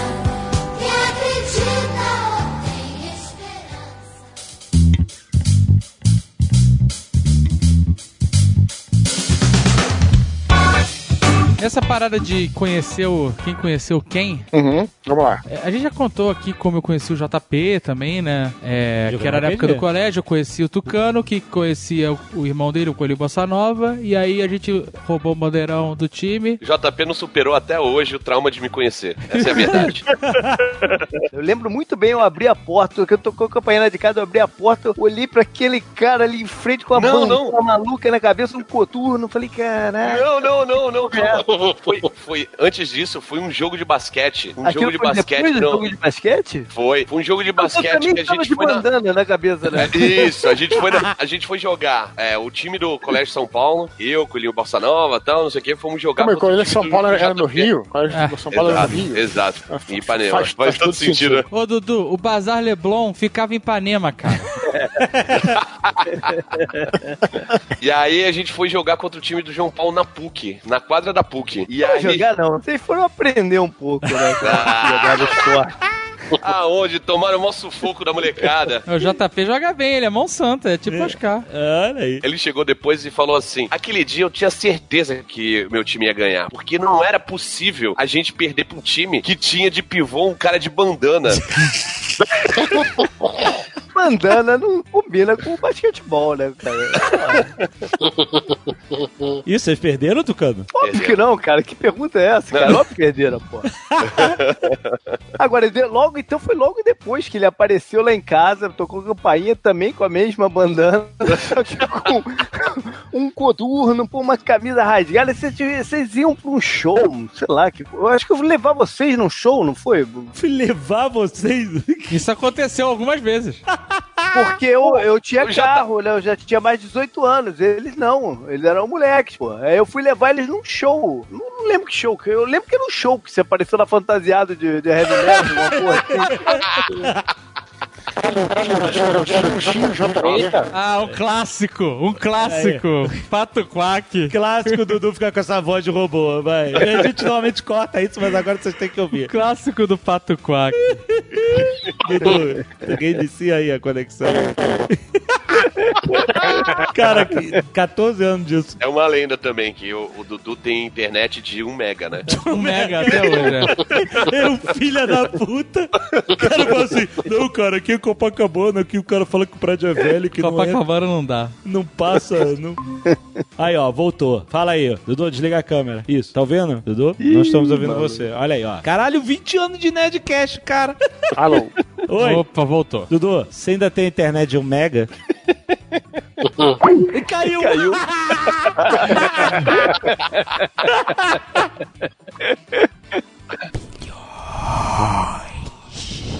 Quero perguntar pro senhor K como sim. ele conheceu o Azagal. Como eu conheci o Azagal? É. Então, estudávamos naquela malfadada. Na descredenciada. Na descredenciada. Na descredenciada instituição de ensino com C. Faltava, né? Ensino com C. Na universidade, o ensino é com C. Seria ótimo. E na época eu tava trabalhando na. Panema Sharing. News, não. Um pouco mais longe. Na Sharing, em Curicica. Que beleza. Era uma maravilha. Bom pra caralho. Era vidraçaria? Não, a vidraçaria foi depois. Ah. A vidraçaria foi a melhor época do Fred, que ele tinha tanto estresse que o bicho começou a literalmente apodrecer. Ele começou a ter pereba na cabeça, olho piscando. Sabe quando pisca só uma pálpebra? Aham. A boca Quando é que o torta. Fred não tem estresse? Todos. Essa é a vida dele até hoje, cara. É, mas lá era foda. Lá, lá, era, lá era pior. Lá conseguia ser pior. Porque além de ser estressante, era insalubre, meu amigo. Porque fábrica de vidro dá silicose no, no pulmão, porra. Além de insalubre, de, de estressante, era insalubre. Enfim, eu trabalhava na Sharing e era uma época também excelente, era bom pra caralho. Chegar em Curicica, morando em Botafogo, chegar em Curicica às sete e meia era muito legal. Porque, né, eu, seis horas da manhã, eu tava no aterro. Sorria, você está na barra, não é isso? Sorria, você está na barra, exatamente. Mas você ia no contrafluxo. Contrafluxo, Fred. Tá reclamando de quê? É, e demorava só uma hora e meia. Era Ah. legal. Se fosse no fluxo, era três. É. Não, se fosse no, no fluxo, era mais fácil mudar pra Curicica. Mas enfim, eu ia de terra nessa época. Ah! um cara muito Eu ia maravilhoso. de terra. Eu ia de terra, trabalhava de terra e tal. Ia de terno porque era necessário ou porque era você necessário. queria? Que ele queria. Ele Porque queria, ele queria. ele Não é queria. possível É, que é, fosse é. necessário usar terno em É a. Não é cara possível. do senhor K. Eu que era necessário. Não, porque o Fred teve uma fase que ele só se vestia que nem o Morpheus do Matrix, né? É verdade. Ah, sim. é verdade. Todos vivemos essa frase. Tinha que ter um meme, né? O psicólogo diz: o Morpheus branco não existe, ele não pode te machucar. Aparece a foto do Fred de sobretudo. Ah, tem uma foto minha do Dave em Nova York. A gente achou um Fallout Shelter que é maravilhosa, é nesse padrão. E a gente foi se meter lá embaixo no, no Brooklyn, né? Não era Brooklyn? Era Brooklyn. E o Fred Não. foi vestido. E o Fred foi vestido de Punisher. Deu certinho. Foi, tinha tudo pra dar certo. Era iníciozinho de faculdade, iníciozinho. Eu acho que eu saí desse trabalho com uns três ou quatro meses de faculdade. Mas você estudava antes na PUC, não é? Foi, eu estudei na PUC dois semestres. Aí eu me mudei pra São Paulo. Ah, tá. Aí eu morei um ano em São Paulo, trabalhando lá. Período extremamente conturbado da minha vida. Mais um. Tô falando, cara. Ai, caralho. Ali foi profissional, Tucano. Qualquer dia eu te conto essa história, não posso contar no Nerdcast, não. Mas enfim. Caralho. E não posso, não posso. Um belo dia eu entro na sala, na faculdade, na universidade, e aquela porra era um zoológico, né? E a gente tava na jaula comum, né? A gente tava, na- a gente tava com a população geral, sacou? É. A general population, a gente não tava ali. Dividido por espécies. Não, amigo, a gente tava ali solto ali, no negócio ali. Tinha as pessoas mais diversas possíveis que você possa imaginar Ah. no mesmo grupo. Tinha eu, que era um grunge wannabe. Aham. Tinha o Fred, que era um executivo wannabe. Aham. Tinha professor de lamba aeróbica. Tinha PQD do exército. Olha aí. Tinha, é verdade. Tinha uma menina que já era designer e modelo de pé. Tinha um brother meu na minha, na minha sala que era operador do Teletrim. Caraca! Operador, te- operador de Teletrim. Então era, Minha cara, era história. um amálgama de gente. E foi muito engraçado porque todo mundo se deu super bem. Em nenhum outro É. lugar no mundo essas pessoas se conectariam. Aham. Mas nessa sala, Talvez na Comic Con. talvez, mas nessa sala era, era, era tipo Clube dos Cinco, sabe? É, bem. O Breakfast Club, o atleta, o nerd, não sei o que lá. Aham. E, e essa galera tava junto na mesma sala, porque era à noite. Todos estudavam à noite, a maioria porque trabalhava. Era à noite, pode crer. Então era. Ninguém tava lá pra brincar, sabe? É. O nego normalmente já chegava cansado lá. Sim. Já tinha passado por um dia de trabalho e, e era fazer as aulas e vazar, entendeu? É. Eu me lembro bem de uma aula de ecologia. Porra, ali, ali pra mim foi um. Ali eu olhei e falei, "Ah, isso não vai dar certo. Cara, voltando de Curicica, de terno, suado, cansado pra caralho. Aula de ecologia na sexta-feira. O nego tava de sacanagem também, né? Botar aula de ecologia no último tempo de sexta-feira. A professora me vira e fala assim: então amanhã a gente vai fazer uma, uma atividade extra pra ganhar pontos pra prova. Tá bom, professora, qual é a atividade? Voltaremos aqui amanhã na lagoa, às 8 horas da manhã, para tirar lixo da lagoa. Acho que ninguém Nobre. foi. Ninguém Nossa. foi. Aí eu falei, Olha, eu acho que professora. ia, ia demorar um pouquinho, eu acho. Não, é, ela queria tirar ali na, na frente da lagoa, né? Eu falei, vem cá, professora, mas isso vai ser a prova ou vai ser pontos pra prova? Não, não, isso vai contar como pontos pra prova. Quantos pontos? Três. Então minha prova vai valer sete. Até amanhã. Nem eu. Nem acho que ninguém foi. Porra, tomar no cu, né? 8 horas da manhã de sábado pra catar lixinho na lagoa. Eu trabalhava pra caralho o dia inteiro. Porra, eu acordava 5 e meia da manhã. Tava- Ah, se fuder, enfim, foda-se. Aí, numa dessas aulas, nesse nível de loucura, né? Acho que já deu pra ver o zoológico que era a faculdade. Que mundo alternativo que era aquela porra. Saí da sharing, chego na aula, sento e fiquei olhando de um lado pro outro, pensando, caralho. E eu achava que na PUC tinha maluco. É. Aí olho pra um canto, vejo gordinho, sentadinho ali, também olhando pra um lado, olhando pro outro, achando tudo meio estranho. Chaveirinho do Yoda. Aí eu falei, olha, Olha só os- my kind of craziness. a conexão nerd. Sério? Aí eu falei, olha só, é, é, com aquele tipo de loucura eu consigo me conectar. Porque eu não sei se você se lembra, David. Você se lembra da Caterine indo nas primeiras aulas com uma porra de uma pluma epaetês no pescoço? É, a Caterine era como se fosse a Mary Moon da nossa sala. Ela era extravagante como a Mary Moon, entendeu? Gente boníssima, as duas são, mas a Caterine, naquele momento da minha vida, eu olhava e falava, ok, too fucking much. too much, too much, too much, too much. E aí foi isso, a gente começou a conversar ali, porque, né, bom, ah, ele gosta do. Então, o chaveiro era uma cabeça do Yoda praticamente em tamanho real. Então, É, é, Era, não era uma cabeça, não era um, um Lego do Yoda. Ah, era um era um punho. A cabeça do Yoda tinha o tamanho do meu punho. Era um porta-moedas, inclusive, que eu usava de Mas chaveiro. tava pendurado na mochila, é isso? No meu cinto, que eu usava prendo com mo- mosquetão. Tu botou o que? Era uma pochete do Yoda? A gente poderia dizer que sim. Quase. Caraca, que parabéns. Bilhões de dólares. Ô JP, tu lembra qual foi o seu primeiro Nerdcast? Lembro, foi um de RPG. O JP falando direto dos Estados Unidos, terras do Mickey Mouse, ou como os nativos me chamam, JP. Isso aqui não era, não era Nerdcast de RPG como as pessoas conhecem, era a gente conversando sobre RPG. É, te contava como a gente jogava, o que que fazia nos jogos e tal. Não era aquele do Causos Engraçados? Não foi esse? Era, contava coisas engraçadas. Teve um que foi sobre curiosidades, que tem na história do criado mudo, não foi esse? Isso, é, exato. Esse foi antes do X-Men dos quadrinhos? Eu acho que, eu acho que foi. X-Men nos quadrinhos foi o programa 15, maluco. É o que a gente perdeu duas vezes, que a gente gravou três vezes, né? Isso. Caraca, foi mesmo, eu lembro disso. E tinha que repetir as paradas que falaram e rir da mesma coisa, foi foda, né? Exatamente, Isso a aí. gente, a gente tinha piadas tão legais que a gente, caraca, a gente tem que repetir isso, gente. A gente fez isso duas vezes, três vezes, né? No final ficava repetindo as piadas e ha, ha, ha.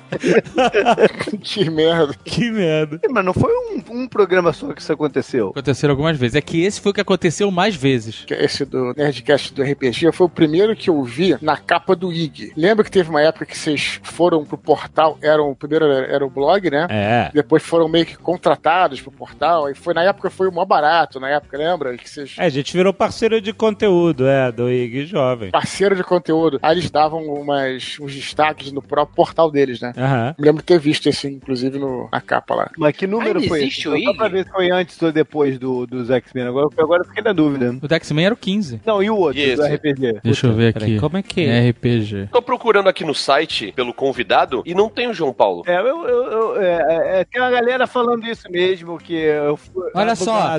Pérolas do RPG, episódio número 9. Deixa eu ver o cast. JP, isso aí, episódio 9. Memória não tá tão ruim assim, não. Mas é, tem uma galera falando mesmo, que vocês me demitiram, cortaram aí da parada lá. Não, é, tá bugado, gente. Putz, vim- é, tem realmente arrumar isso aí. Mas o. Olha aí, Pérolas da RPG. RPG, 21 de abril de 2006. Que isso, hein? Deixa eu ver qual era o episódio. Qual foi o episódio número 4? Porque antes disso não conta, né? Ah, o episódio. É, peraí. Nerdcast 4. Número 4 era Nerd Connection. Ainda era com o Carlos, Caquinho. Rock Bobo está de volta. Ia rolar o, o, o Rock. O Rock 6. E o Azagal disse que ia ser uma. Ele falou assim: ele vai pra lona. Tipo, que ia ser uma porcaria. Eu não acreditava. Eu não acreditava ali no Rock 6 e no Rambo. Que ia ter um Rambo. Rambo 4. É, o Rambo só depois. decepcionou no 5. Exato. Demorou 13 anos. Tucano, teu primeiro Nerdcast qual foi? O meu primeiro foi o, o X-Men no quadrinho. Eu sou o Tucano e odeio me apresentar dessa maneira. Como é que vocês faziam pra Zicou a selecionar? parada que perdi então toda hora, pô. Foi zica tua aí. Pois é, caraca, foi, foi o primeiro que do deu pau. Tucano que deu pau pra caralho. Puta merda. Como é que vocês faziam pra selecionar, na época, no começo, pelo menos, né? Quem eles vocês iriam convidar pra gravar? Era só assim, o cara que sabia muito sobre o tema, ou que era amigo, ou que tinha disponibilidade? Como é que vocês faziam assim? E o que que determinava o cara continuar no, no negócio? Eu me lembro como é que eu, eu sei que eu continuei. Foi um, esporro que eu dei no Alexandre, que ele é, ele tava, gravou um do Star Wars. Encontrei com ele lá no Nick Sushi. A gente foi, lembra? Lembra, David? Nick Sushi? Lembra, a gente tinha muito. Aí tava uma galera lá, aí eu falei, porra, Alexandre, caraca, cara, tudo me chama pro Nerdcast de. Aí eu fiquei meio puto, assim, né?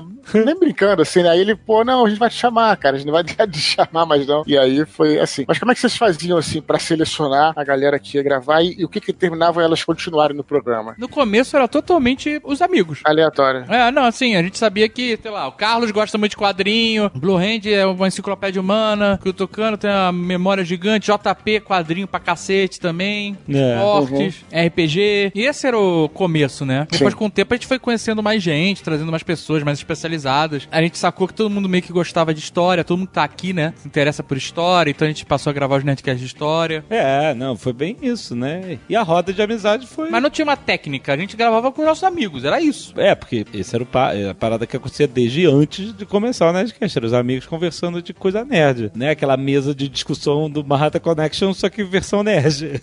Mas aí, realmente, com o tempo a gente começou a chamar as pessoas mais especializadas em cada assunto. né? Caraca, lembra? Quem foi que gravou o Nerdcast com o Pod? Nerdcast da Mulher Pod? Macaca. Rafael Pod? É. Jo- Ah, o clássico de Esse é um ufologia. clássico. Esse é um clássico. Esse é um clássico. Esse é um Esse é um clássico. clássico. do- Qual era o nome desse programa? Era de, sobre ufologia. Dudu que conhecia. Que teve um momento clássico da Mulher Macaca.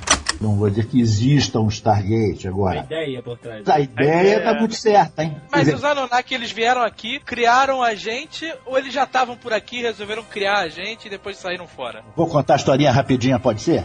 Vai? Pô! Há um décimo segundo planeta no sistema solar com uma órbita muito grande. Ele passa por aqui, pela nossa área, a cada 3.600 anos. Esse- pessoal mora nesse planeta. Não, aquilo é do Hercólogos, não. Aquilo Não, né? Aquilo é outra coisa. é palhaçada. Ah, tá. Numa dessas passagens do planeta por aqui, eles desceram na Terra. Não tinha ninguém. Tinha só bicho, inseto, peixe, essa coisa. Não tinha, raça humana não existia. Mas e os hominídeos que datam de, sei lá, 200 anos, 200 mil anos atrás? A raça humana estava ainda sendo, eh, entre aspas, elaborada. Então tinha os hominídeos, tinha o homem de Neandertal. Aham. Então, eles precisavam de gente que pudesse obedecer uma ordem, pegar uma ferramenta. Quem não precisa, né, cara? É verdade. Esse aí é o maior problema da humanidade, né, cara? É um problema espacial, né? Então fizeram uma inseminação artificial na mulher macaco, mulher macaco, macaco.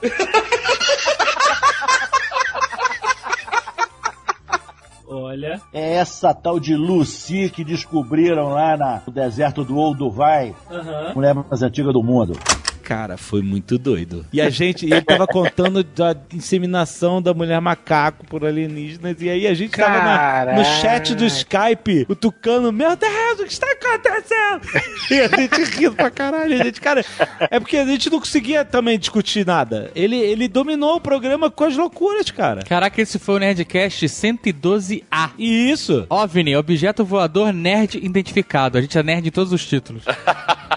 Aí a gente não tava conseguindo conversar, porque ele dominou o programa com as loucuras, a gente tava rindo pra caraca nos bastidores. Aí a gente ficava, a gente criou um grupo de MSN e ficava, caralho, o cara tá muito louco, o cara não consegue deixar a gente falar. As histórias eram maravilhosas, só que a gente não conseguia gravar o Nerdcast que a gente queria. A gente só conseguia o Isso. maluco falar as loucuras. Aí a gente falou, não, cara, não dá pra continuar. Não dava pra continuar, porque É. a gente não conseguia falar. Ele tava, ele tava on fire, ele tava gostando no Tava final. maneiro, né? É, tava engraçado, mas não tava um programa pra gente. É, tava e aí a gente rendendo. inventou. Foi uma das primeiras vezes que a gente fez uma interação de áudio mesmo, assim, um storytelling. Exato. Pra resolver o problema. A gente começou a falar que a conexão tava muito ruim, que puta, tá falhando, tá uma merda, a gente não tá conseguindo gravar, não tá conseguindo ouvir, vamos marcar outro dia. Isso. E aí agradecemos, então a gente não desligou na cara dele nem É. nada, a gente só falou, gente, tá muito ruim, vamos tentar conectar. E tentamos algumas vezes, aí, não aí, né, e no final a gente falou, não tá dando, valeu, a gente grava outro dia. E aí a gente continuou, só nós depois, foi a parte B, né? Mas É, a gente... não, mas aí, aí, aí durante o A programa- gente, no- durante o programa, a gente abduziu ele. É a isso. gente fez os efeitos sonoros que ele foi abduzido. Isso, e né? ficou perfeito, né? Porque tinha tudo a ver com o tema de OVNI, né? Caraca, foi a caso. primeira vez que a gente fez um storytelling, é verdade, cara. Que maneiro. Existem os ETs não alinhados, aqueles que pousam em qualquer lugar. Que não estão no negócio, né? A galera É, que veio por conta alinhados. própria. Então, esses é que são perigosos. Peraí. Peraí, o que que é isso? Vocês vocês estão ouvindo isso? Calma aí, aproveita. Jorge, de... Jorge, cuidado! Meu Deus, De que novo que é não, isso, cara? Jorge! Tá ouvindo isso? Tá tocando! Que que é isso? É, é aí, Tucano? Não, aqui não tem nada Meu não. Deus do céu! Meu Deus! Ai, não, não fui eu não, eu tava assim. Jorge! Jorge, fala aí! É no terremoto, não é não? Ô Jorge! Cadê o. Ô Jorge, fala aí, Jorge! Caralho! Porra, Que sinistro, cara. Cara, avisa, avisa a polícia, a polícia militar do estado de Minas Gerais, cara. Fala pra procurarem ele perto de São Lourenço, 17 quilômetros. E aí depois a gente gravou parte B. A gente gravou. pra- Mas, cara, eu, eu, eu vou falar que eu me diverti pra caralho gravando, porque era muita loucura e a gente ficava rindo nos bastidores. Não, mas vou te dizer, cara, é, olha, é um dos melhores programas já feitos. Que eu acho que isso aí também é um exemplo do que, que é o Nerdcast. Tem o conteúdo, mas tem a zoeira também. Acho que o Nerdcast, Nerdcast é isso, cara, né? Tipo, a gente oferece conteúdo, mas também faz a brincadeira e tal. Então esse programa teve de tudo, cara. Vocês não deixaram de falar o conteúdo nenhum. Então, valeu pra. Pô, é um, é um clássico. Lembrando A desse, Starshirran, a Starshirran nasceu aí, né? lembrando desse, eu lembrei também do outro de teoria das da, da conspiração. Isso. Eu não lembro quem foi que trouxe o cara, mas ele, ele era um homem à frente de seu tempo. Ah, não, calma, calma, calma. Teve dois. Teve um cara que. É, teve um que eu. eu... Tem um que nunca foi ao ar porque o Jovem Nerd cortou o cara. Não, Caraca! não- gente, não dava, cara. Ele era o precursor de todas as teorias de conspiração que hoje estão em alta. Tirando o Terra plana, É. ele era Jorge Soros, Foro de São Paulo, Black Bloc, Reptiliano, Quer dizer, reptilianos. Mais um Reptiliano. proibidão, então. reptiliano. Ma- Mais um proibidão que não foi pro ar, então. Mais um. Não, Mas não, não foi pro ar cara. porque ele era tão louco, assim, as paradas que ele falava, hoje são todas realidade, o que é mais louco ainda. Ele, ele foi o conspirólogo original, maluco. é? Esse cara começou a falar essas paradas e a gente não conseguiu acompanhar. É, no começo a gente até achou que era zoeira, né, dele, né? É, ele- mas aí ele continuou, ele tava muito engajado no papo, Mas ele ninguém tá falava, sozinho, ninguém, ninguém falava, só falar. Ele. Muito obrigado por vocês terem me chamado. O meu sonho era participar do Nerdcast. Ele falava isso. né? Não, não, ele chegou na hora que foi, foi engraçado, na hora que o Jovem Nerd chegou e falou assim: Olha só, cara, Não tá dando. a gente não tá conseguindo te acompanhar. Não, não, ele não foi tão simpático assim. Foi, não. Seu nível de loucura é, maior que o meu. Ele falou, cara, não tá dando. Aí o cara riu. Ele, não, não, é sério, não tá dando. A gente não tá conseguindo te acompanhar. Tá muito doido. E aí o cara ficou tristão. Não, ele não falou que tava doido. Ele não falou que tava doido. Ele falou, o Jovem Nerd falou que ele tinha muito mais conhecimento do que a gente tava esperando e a gente tinha que se preparar melhor. Ele deu uma enrolada assim no, Não, na, não foi- na não foi parada. isso, não. Acabou ele falando, pô, meu sonho era ter essa entrevista aqui. Ele tava achando que ele tava sendo entrevistado mesmo, tá ligado? É verdade. Ah, então pode ser por isso que ele tava falando pra cacete. E aí ele ficou tristaço. Ele, ficou ficou, triste mesmo. tristaço com, com o fora do Jovem Nerd. Mas eu fui educado, cara. Só que eu falei, que eu falei a verdade. Eu falei, cara, não, não vai rolar, cara. Tá muito. Eu preferia ter abduzido ele também.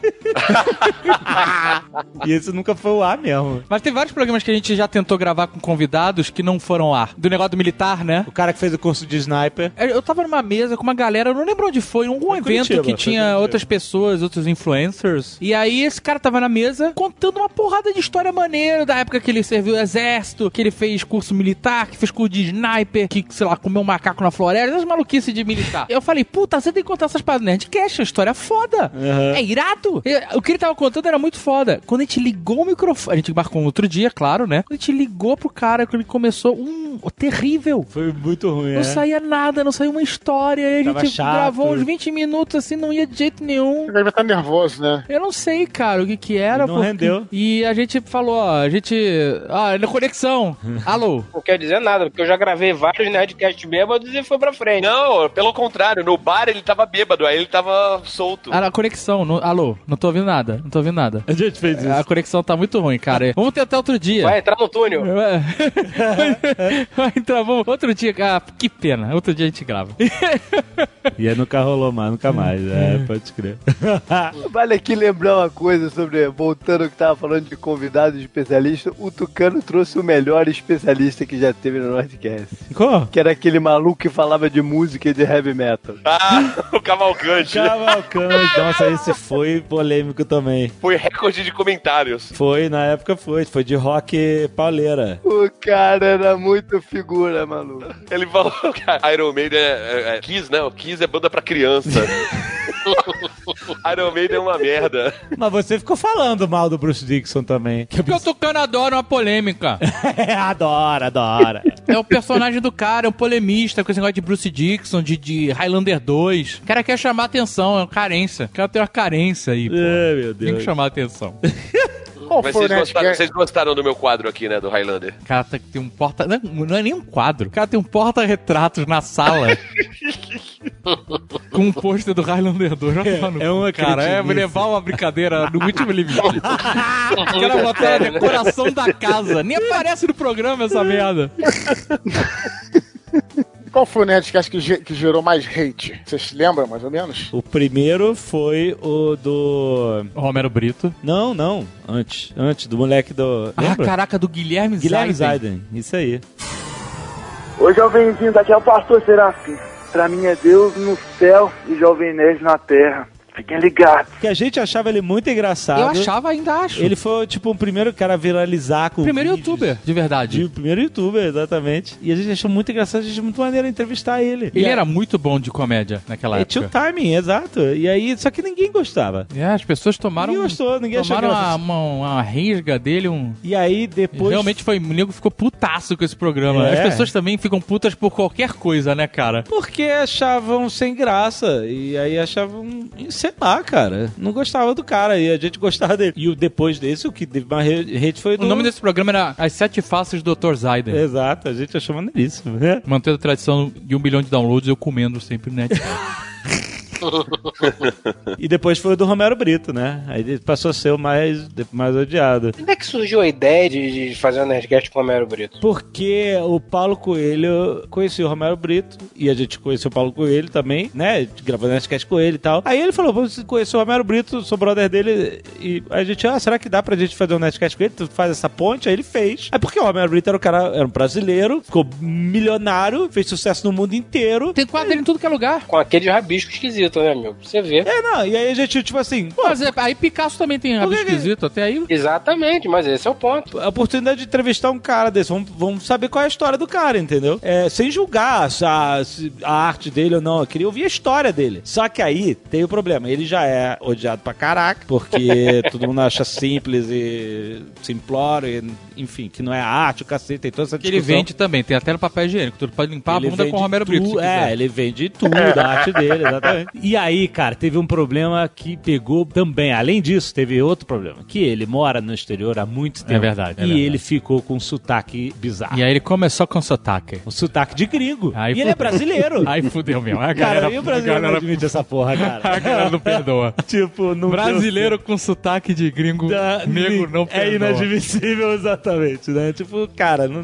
Romero, você é de Recife, certo? É, nasci no Recife e eh, já há um tempo atrás. Um tempo, um tempo, um tempo atrás. Já há um tempo atrás, é, já há um tempo, é. Eu nasci lá numa, num lugar que chama-se Jaboatão. Jaboatão. Como é que era a infância em Jaboatão? Ah, era muito complicada. Poxa vida, a vida, a vida de uma criança, uma vida de uma pessoa pobre no Brasil é muito complicada. Então, é, eu cresci assim numa, família de minha mãe teve nove filhos e Nove é, filhos, nove. nossa. Você imagina? Sou o oitavo. Pô, se eu soubesse disso, eu tinha feito logo de cara o sotaque de gringo mora aqui em Orlando. né? Professores americanos. Mas é verdade, pô. Isso aí não é desculpa, pô. O JP mora mó tempão aí não tem sotaque, pô. Não, não tem sotaque, não. O Bra- Cara, o JP é o único cara do mundo que tem sotaque de carioca falando inglês. É, é inacreditável. É inacreditável. E você não me vira falando espanhol, mano. e aí, beleza? Bilhões! Tem uma parada que durante muito tempo ninguém conhecia as caras dos Nerdcasters, né? Sim, sim. Era a voz. E o que eu conheço de mulher que ouve a voz do João Paulo e imagina ele completamente diferente. Imagina o Evandro um Mesquita. surfista, né? Evandro É. Mesquita, né? Um surfista e tal. Até hoje a JP aparece e a gente. é, tem uma galera que fala: Caraca, seu JP. Até hoje. Outra parada que ninguém sabia que a, a gente falava que ninguém nunca ia saber era a portuguesa, lembra? Ah, ninguém Que vai ela saber fazia é, esse quem é sotaque portuguesa. de portuguesa e a gente, puta, vamos botar isso no Nerdcast. Que a gente experimentava muita coisa, né? É. Era uma ideia, se eu parar pra pensar, é uma ideia completamente maluca. Tipo, no final do programa entra uma pessoa com sotaque de português, a da Gildo Ribeiro isso. É. E, e, e falava pro tema do episódio da semana seguinte. É, e, e, tinha, e tinha a vinhetinha que eu gravei. Próxima atração do Nerdcast, apresentado pela portuguesa. Muito louco isso.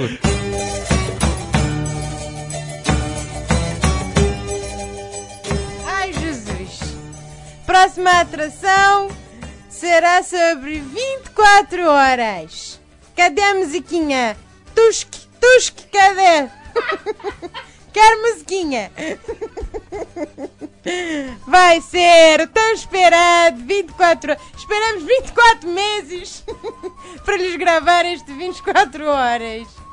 O tão esperado Chet Bauer. E aí ela vinha, falava umas piadas, né? Mas é porque você falou assim: Caraca, André, tu faz sotaque de português, é muito engraçado, a gente tem que botar de alguma forma isso no Nerdcast. Exatamente, é, é- parece que é produtor da Globo que inventa. Vamos botar isso aí, garoto. Bota isso aí. Exato, né? E aí a gente se fudia porque. é, Era, foi uma maldição isso pra gente. É, porque é, se acontecesse qualquer problema com pauta, com gravação, a gente, a gente já tinha publicado qual ia ser o próximo. Exato, né? uma é- semana antes a gente tinha garantido e a gente não tinha esse programa gravado. Não tinha! A gente inventava o tema. Vamos gravar, sei lá, sobre 24 horas. Aí depois tinha que se fuder Exato. pra gravar essa merda. E aí a gente, é, aí depois paramos com isso pra poder ter mais liberdade de mudar o tema. E depois de de muito tempo as pessoas souberam quem era português, que a gente garantia. As pessoas achavam que era a gente que Tinha um fazia. mistério, quem é português? É, exato. Verdade? Caraca, é muito bom. E vocês falavam um, a leitura de um e-mail, vocês liam em velocidade acelerada. Tinha uma época que era velocidade tico-teco, é. Que É, a gente mas- acelerava as vozes. Tinha também os meios de, os meios de voz uma época também, né? Teve meio de voz, mas era muito sofrido. Era sofrido, era Os- difícil ter uma coisa maneira e a gente recebeu a nossa primeira ameaça de morte por e-mail de voz. Exato. Sério, cara, que sinistro, cara. Sério mesmo, cara. Não foi tão sinistro Ah, assim. não era? Não, mas Ah, foi- mas é porque não a gente fez o Nerdcast de novela e o cara ficou muito ofendido.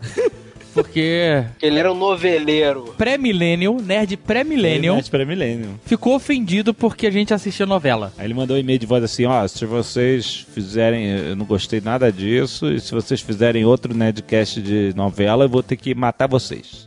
Caralho, que coisa, A né? gente foi lá, a gente publicou. Aí a gente publicou, fez outro Nerdcast de e novela. fizemos outro. Ele falou isso e depois comeu os- o Cheetos bola dele. exatamente, exatamente, foi isso, exatamente isso. É. Com Nescau. Com Nescau. e foi dormir. É.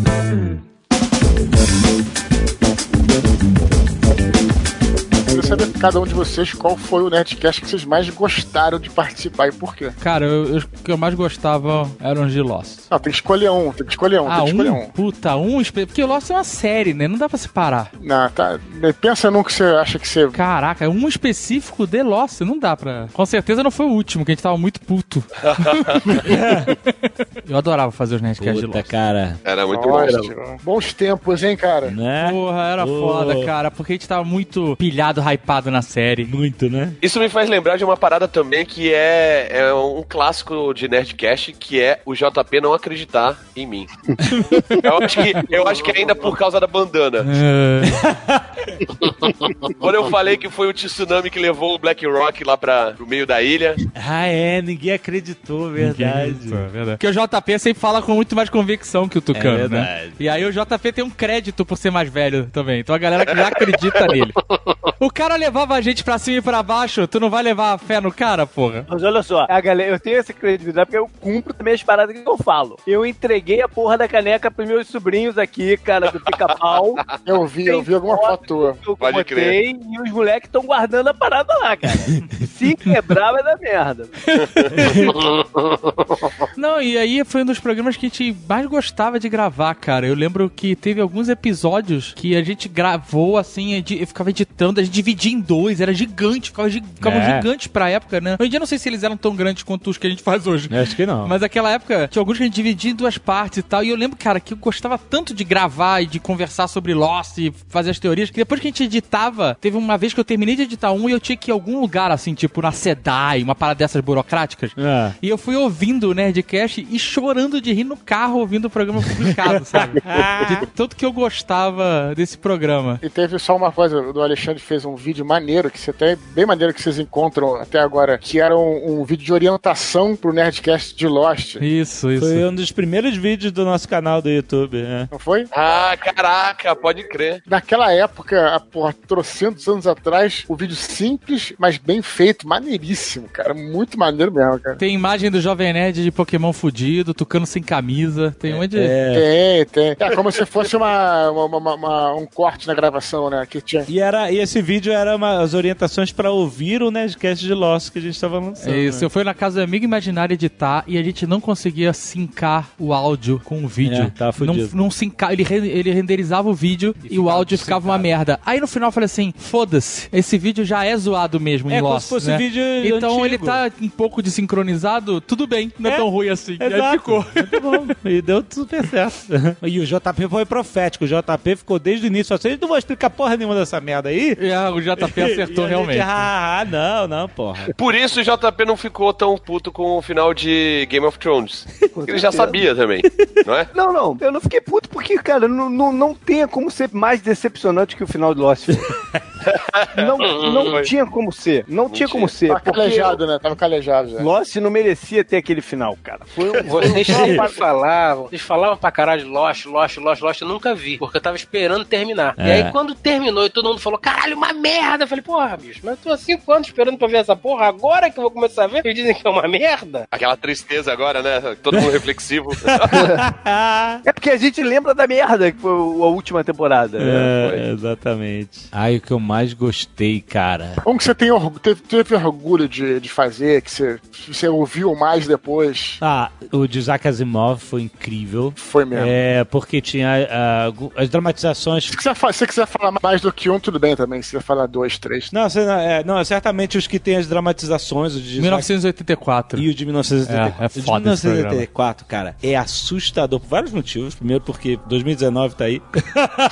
e, e- e- e, cara, a gente gostava de. né, a gente devia até fazer isso mais vezes, né? A gente quer sobre livros, a gente pegava alguns trechos de livro e o Briggs, ele dramatizava pra gente. A gente. Era, era tipo o início dessa ideia do Nerdcast de RPG, de fazer as coisas dramatizadas com efeitos sonoros e música, né? E o Briggs, a gente falou, Briggs, vamos pegar umas cenas de 1984 pra você é, dramatizar. Cara, e ele dramatizou a cena do interrogatório. Ele é cara. incrível, ele é incrível. E é assustador, cara, porque o Briggs é um monstro. Ele manda tão bem, cara. Ele, ele é incrível. Você ele- já conhece esse Briggs fofinho? É. Esse chato de boneco, Cara. fricazoide, Buzz Lightyear? Ele tá on fire. E aí eu, na hora de. Eu tava editando e sonorizando, né? E eu fui procurando, cara, que músicas que podem encaixar nessa cena que transmitam o que que é esse, esse terror dessa cena, desse interrogatório. E aí eu, eu, como gosto muito de trilha sonora e eu ouço trilha sonora no meu tempo livre, etc e tal, eu fico adquirindo essa biblioteca mental de, de, de filmes e tal. E aí eu falei assim, cara, no Watchmen tinha trilha sonora incrível pra isso. No início do interrogatório é a música tema do Rorschach, que é uma música bem densa, bem distorcida e tal. E depois, quando o Winston começa a ceder à tortura, entra uma outra música que é uma música bem triste, bem melancólica de Watchmen também, que essa trilha sonora é maravilhosa do filme. A gente não gosta do filme, mas a trilha sonora é maravilhosa. E cara, que se encaixou como tivesse sido composta pra aquilo, cara. E eu, e eu, tipo assim, eu sinto um orgulho do caralho de ter encaixado tudo isso, tipo assim, da gente ter, sabe, acionado o Briggs, do Briggs ter entregue um trabalho inacreditável e a gente ter sonorizado isso e tipo,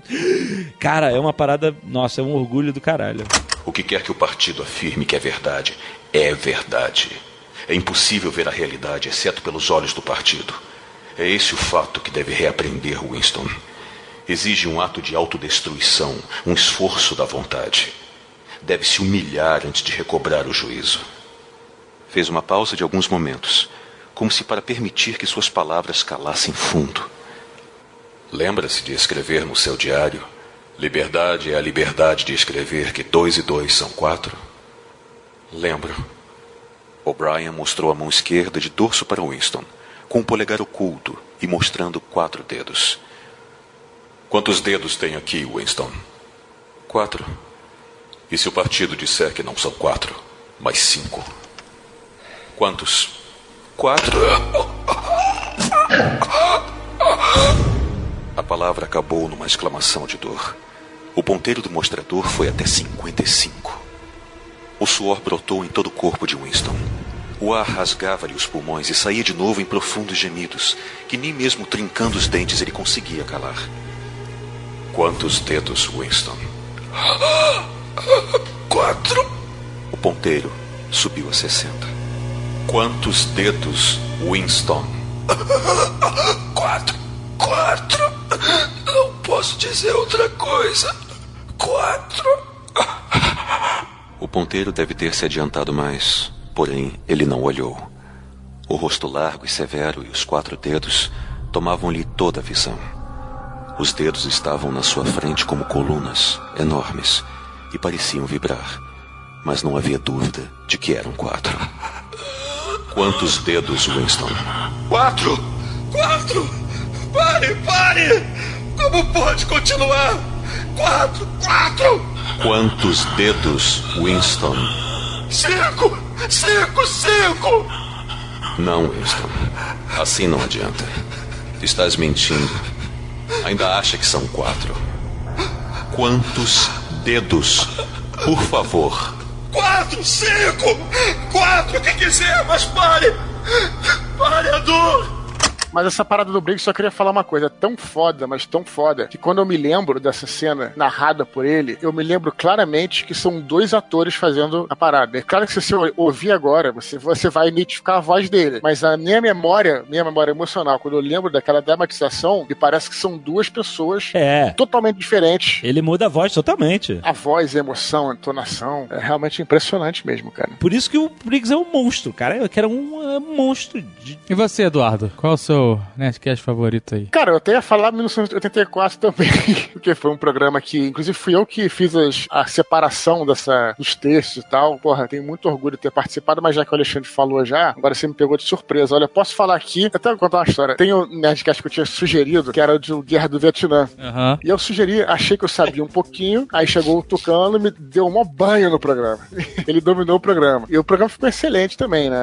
Adorei. Agora, depois a gente gravou um de Primeira Guerra Mundial, que eu me preparei e tal. Eu acho que foi um bom documento sobre o que foi a Primeira Guerra Mundial. E é legal, assim, eu acho bacana alguns desses Nerdcasts. Inclusive, até fiz um post no meu blog com todos os Nerdcasts históricos. Que, por mais que, claro, tem alguns erros históricos, é claro que a gente não tem comprometimento em falar tudo corretamente, é mais um papo de bar, fica ali um documento sobre aquele período que pode levar as pessoas a se interessar por aquilo depois. Então, tenho muito orgulho de todos os Nerdcasts de história. Eu acho que sobre esse de Primeira Guerra Mundial, talvez um pouquinho mais, assim. Rapaz, eu tava aqui tentando pensar, cara, porque a gente já fez de tanta coisa diferente, né? O- os de história realmente são especiais porque até nos obriga a dar uma cavucada, né, na- na- em coisas, relembrar eh, o que fazia e tal. Os de política internacional também são bacanas nesse sentido, apesar deles trazerem um certo estresse, né?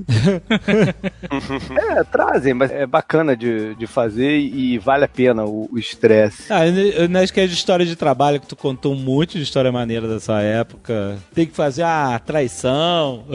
Esses eram muito bons, cara. Não, e isso é uma parada muito maneira, porque neguinho às vezes vem com uma parada dessa, né? Que tu falou há milênios É. atrás, e às vezes tu nem lembra direito do, do que é, e aí você relembra a história, né? Porque a parada te vem na, na cabeça. Eu não sei, cara. E- esses que a gente sentava pra fazer sem porra nenhuma e, e, e sair alguma coisa, né? E eu acho que o, o, o mais sinistro dele foi o que nunca foi pro ar, que o Jovem Nerd não tava, né? Nerdcast proibido. Ah, proibido. Vocês zoaram tanto sobre isso depois no- na frente que tem muita gente que duvida que ele tenha acontecido, mas a gente gravou aquela merda, né? A gente gravou aquela merda. Eu não lembro por que, que você não tava, alguma coisa assim. Um dia será publicado, quando acabar Não, o não, site. não, não vai. Não, Ele nem que- existe mais. Não, e olha só, a, gente, a nossa cabeça mudou durante esses 13 anos, né? Exatamente, né? Ainda bem. E tu, Tucano, qual é o teu. O Tucano deve lembrar exatamente o trecho do Nerdcast preferido dele, com essa Ah, é? memória aí. É difícil também, eu não, não tenho um assim que seja o, o principal, mas eu me veio à cabeça alguns. Um foi que também não tinha tema e a gente. Ah, vamos ver no que dá, né? E foi conversa de, de bêbado mesmo, que foi aquele. E se acontecesse tal coisa? A invasão alienígena. Aham. Aquilo foi muita maluquice, velho. Tem também um que é bem legal nesse sentido, que é o. E se a Alemanha tivesse ganho a Segunda Guerra Mundial? Isso, e é, Sim, tá, tá muito aberto bom. aqui. É o Nerdcast 79. E se o terceiro Reich tivesse vencido? Aham. Caraca, 79? Nossa, mãe. Se eu não me engano, foi o primeiro que eu gravei com o Tucano. O seguinte foi o do Batalha do Apocalipse, É, é, do exato. 80. Isso. Caraca, cara, faz tanto tempo assim, nossa. Isso é uma parada que acontece direto. Tipo assim, ah, ah não, a gente gravou esse tema ontem. Aí você vai olhar, já tem 6, 7 anos. que a gente 10 gravou. anos. Ou 10, exato. 79 é no segundo ano do No Nerdcast. segundo ano, é. Caralho. E você, Fred? Cara, é complicado, assim, eleger um específico. Mas alguns que eu lembro que eu gosto muito, porque eu lembro e, e fico rindo sozinho, é aquela história da luz vermelha em Copacabana, no carnaval. Uma das pessoas surge com a ideia genial de vamos para a porta da Help. Meu Deus, cara. Peraí, peraí, para tudo, para tudo. Já é um avanço, né? Cara, peraí. É um avanço pô, considerável, né? Car Help é o inferninho de Copacabana, né? Onde tudo acontece. Tudo, tudo. Quase tudo. Praticamente. Aham. Bom, aí, beleza, pô, agora vamos voltar, vamos voltar. Voltando pela praia de Copacabana. Tá bom. Princesinha do mar. Cara, eu olhei pra cima, parecia parada assim de Fausto, Fawcett. Aqueles prédios gigantes com centenas de, de janelas, mas que você vê que são apartamentos grandes, são com aqueles prédios antigões mesmo. Uma janela vermelha. que ótimo. amigo que tava conosco, que tava meio revoltado na vida, tava tá de moicano, na verdade, olhou festa da luz vermelha no carnaval. Vamos subir? Vamos subir, vamos subir, vamos subir, vamos subir. Mas qual é o apartamento? Sei o que, peraí, fazer as contas, décimo segundo ali, não sei o que, coluna. Deve ser 1203. é. É o porteiro lá dentro. Pois não? Boa noite, senhor porteiro, guardião dos apartamentos. Estou indo, estou indo na festa do 1203. Ele, 1207, garoto. Exato. Foi um momento engraçado da minha vida. Tava tudo muito doido, tudo tendendo a dar merda, mas eu me lembro que aquela noite foi muito engraçada. E eu, eu lembro da situação em si, eu lembro de, de gravar isso. É, um- é uma memória boa, sabe? É uma coisa boa. É porque isso é Agora, legal né? também. Isso é legal também, né? É, Eu acho que também tem uma coisa assim de às vezes, quando às vezes a gente lembra, quando escuta um Nerdcast, por exemplo, muitas vezes, pelo menos acontece comigo, eu lembro daquela fase da minha vida que eu tava Exato. fazendo naquela época. Exato. Isso é uma parada maneira.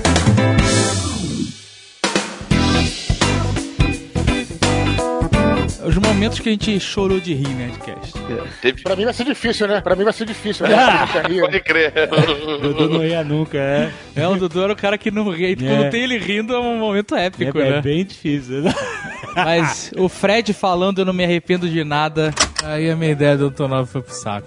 Saco, Dave, não dá, não dá. Não dá. Fora a manutenção, né? Ah, sim. Você aluga, você aluga. Manutenção é o caralho, vai voando. Caiu, caiu.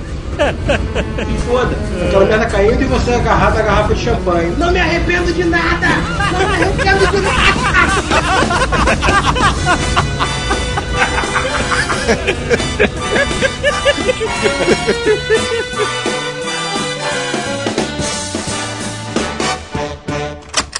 Ah, eu, eu achei, eu juro por Deus, eu achei que eu ia desmaiar, de tanto rir.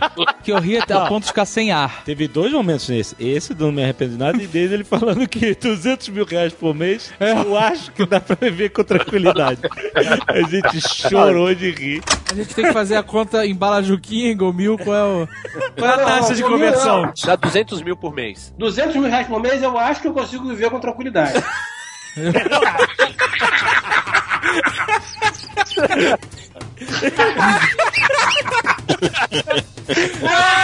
Eu perdi o ar aqui. Ai, caralho, eu pensei que...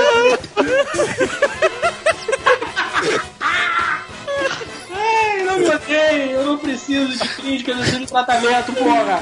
Caralho, eu cheguei a ficar tonto, né?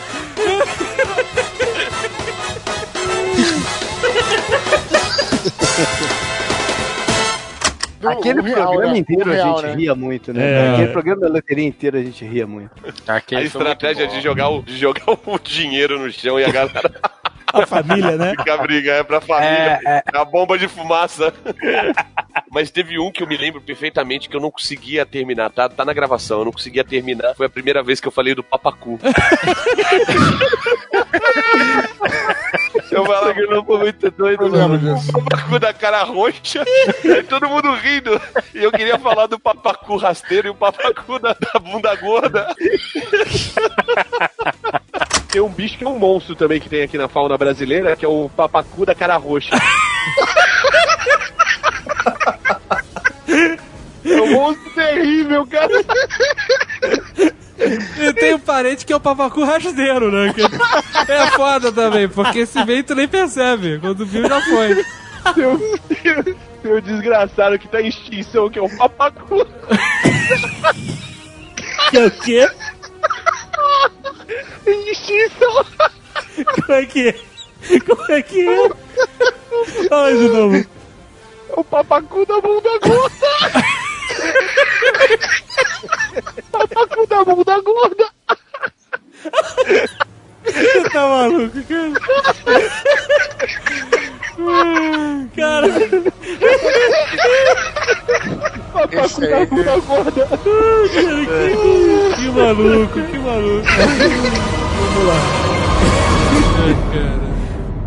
Lembra do Xongão que eu não conseguia falar, não conseguia Caralho, terminar a frase? O Xongão, está vindo. É verdade. Xongão.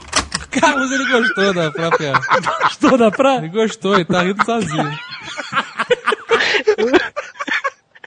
Ai, cara, eu vou fazer uma camisa aqui. Vou fazer, vou fazer uma camisa. Nerd. Escrito na, escrito na Deus, frente. Olha, tá descontrolado, cara. Escrito o quê? Eu vou fazer uma camisa escrita na frente.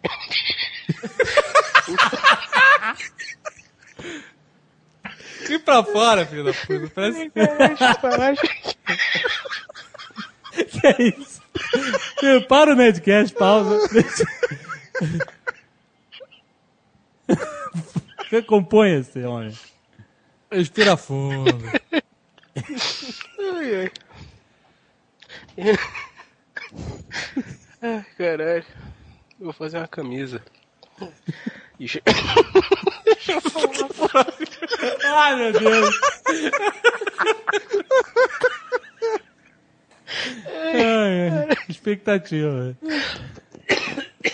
É, continua, vai, me ignora. Cara, eu, eu, eu ri demais, cara. O que eu tive que dar mute aqui de tanto rir foi um- uma vez que o Dave surtou, cara, falando do patinho feio, cara. De uma história do patinho feio, cara. que pariu. Essa história, na verdade, é uma história idiota, porque um pato não tem nada a ver com cisne, cara. Porra, você não está entendendo o simbolismo da história. Eu vou escrever a história O Gatinho Feio. O gato que nasceu no meio de bando de gato. Ah, mas, cara, que história idiota, cara. Que isso? Não fala isso, cara. Quem é que botou o ovo do cisne lá no meio dos Cara, olha só, a história é uma idiotice do cara. Primeiro, algum filho da p fez isso, botou o ovo no meio. Como? Aconteceu, Em segundo, olha só, história bonita porque o cara não fez nada a vida inteira, foi zoado, nunca se levantou, nunca enfrentou. Aí um dia o destino fez o cara ficar mais, mais esguio. Pronto, resolveu. Ah, vai pro cara.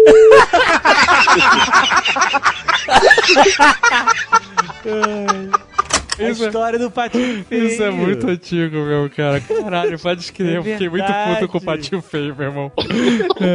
E eu lembro que eu chorei de rir também com o Fred contando a história do. Namorados, né? Diz namorados. Dos, na- dia dos namorados, que o cara tava com a coceira no períneo. Ele queria coçar na fivela do cinto do cara.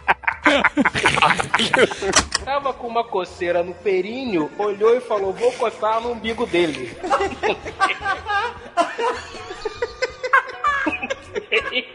É? Esse umbiguinho aqui. Vou aproveitar, dar uma costada aqui no campinho.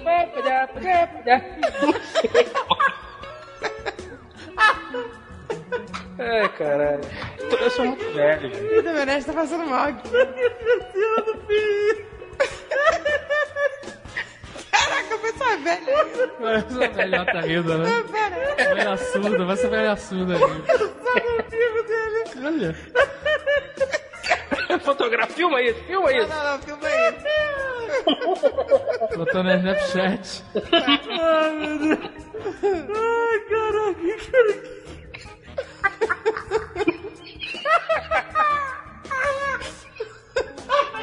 Caraca, pulou. Foi embora chorar no banheiro. O cara está com períneo. Uma coçar do umbigo. Mas não foi isso que ele fez, cara? Sei lá, se o cara tava com um cinto de fivela grande, não sei, pô.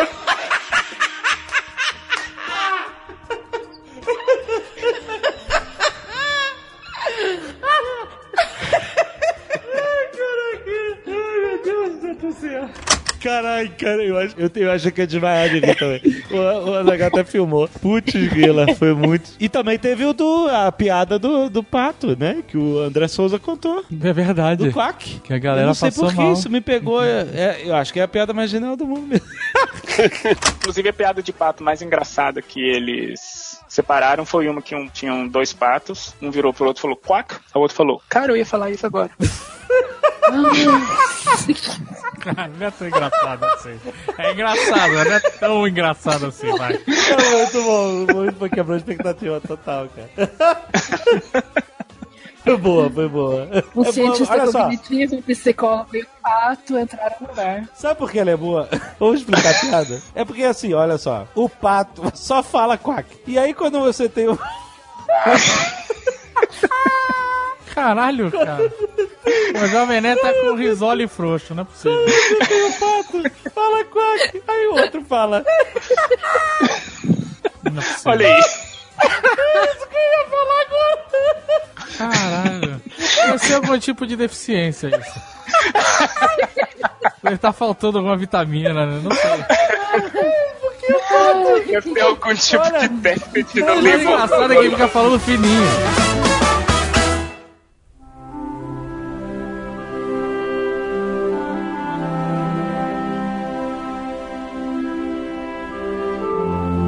Nerdcast de RPG também são uma parada foda, né? cara? Era uma parada que eu não acreditava de jeito nenhum. Cara, Ninguém acreditava, cara. acreditava. Não era pra ter acontecido. É, é isso que eu ia falar. Primeiro, que eu é- achei uma é- merda. Ele não seria aquilo, né? Eu achei uma merda foda, cara.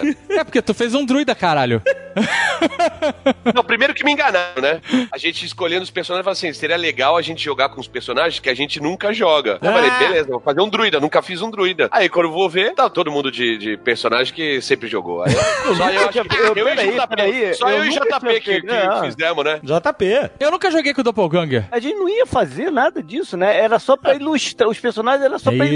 ilustrar algumas Era umas, situações, pe- não era isso? Era umas pequenas cenas, né? Eram umas pequenas É. cenas que a gente ia A gente sempre teve essa ideia, desde que começou o Nerdcast, a gente, caraca, seria tão maneiro se a gente jogasse. Desde que a gente começou a gravar esses Nerdcasts contando as histórias das nossas jogatinas de RPG, a gente, cara, seria tão maneiro se a gente conseguisse evoluir isso e, e contar e jogar RPG mesmo no Nerdcast. Só que a gente achava impossível. E a ideia, porque a ideia que a gente tinha era chamar todo mundo pra um estúdio e ficar, tipo, 12 horas jogando e gravando no estúdio. A gente fazia, ninguém ia poder, o JP não vai poder vir dos Estados Unidos. A gente achava impossível. Impossível, nunca vai rolar isso. Olha só, abraço pro Bruno Tiburcio. Ele é o catalisador do Nerdcast de RPG. Olha aí. Bruno Tiburcio, ele trabalhava na Warner Games na época. A gente conheceu desde que ele. Hoje ele trabalha na Ubisoft, ele era estagiário da Warner. A gente conheceu desde o início, ele era fã do Nerdcast. E aí ele tava trabalhando no marketing e ia lançar Dragon Age 2. O senhor K adora. Jogão. Não, e o Dragon Age 2 foi o pior de- dos Dragon Age, né? Então, mas, mas ele deu origem ao Nerdcast de RPG. Que ele falou assim, galera, eu queria muito anunciar o Dragon Age 2 num Nerdcast que vocês falassem de RPG. E aí a gente falou assim, puta, Bruno, o problema é o seguinte, a gente já fez vários Nerdcasts falando de RPG e a gente não tem mais história pra contar. A gente já contou toda a história do engraçado, criado mudo, do sei lá o que. Né? Não tem mais história. Aí ele, puxa, que pena e tal. E aí a gente ficou quebrando a cabeça, quebrando a cabeça, quebrando a cabeça. O que, que a gente pode falar de RPG que a gente não falou ainda? Aí a gente falou assim, porra, e se a gente conversar sobre os clichês do RPG? Tipo, começar a aventura numa taverna, salvar uma princesa do dragão, esse tipo de coisa. Aí a gente fala, pô, vamos. A gente conversa sobre essas cenas clichês e a gente, pra ilustrar, a gente, a gente atua Interpreta. as cenas, interpreta essas cenas e depois a gente analisa, né, os clichês, né?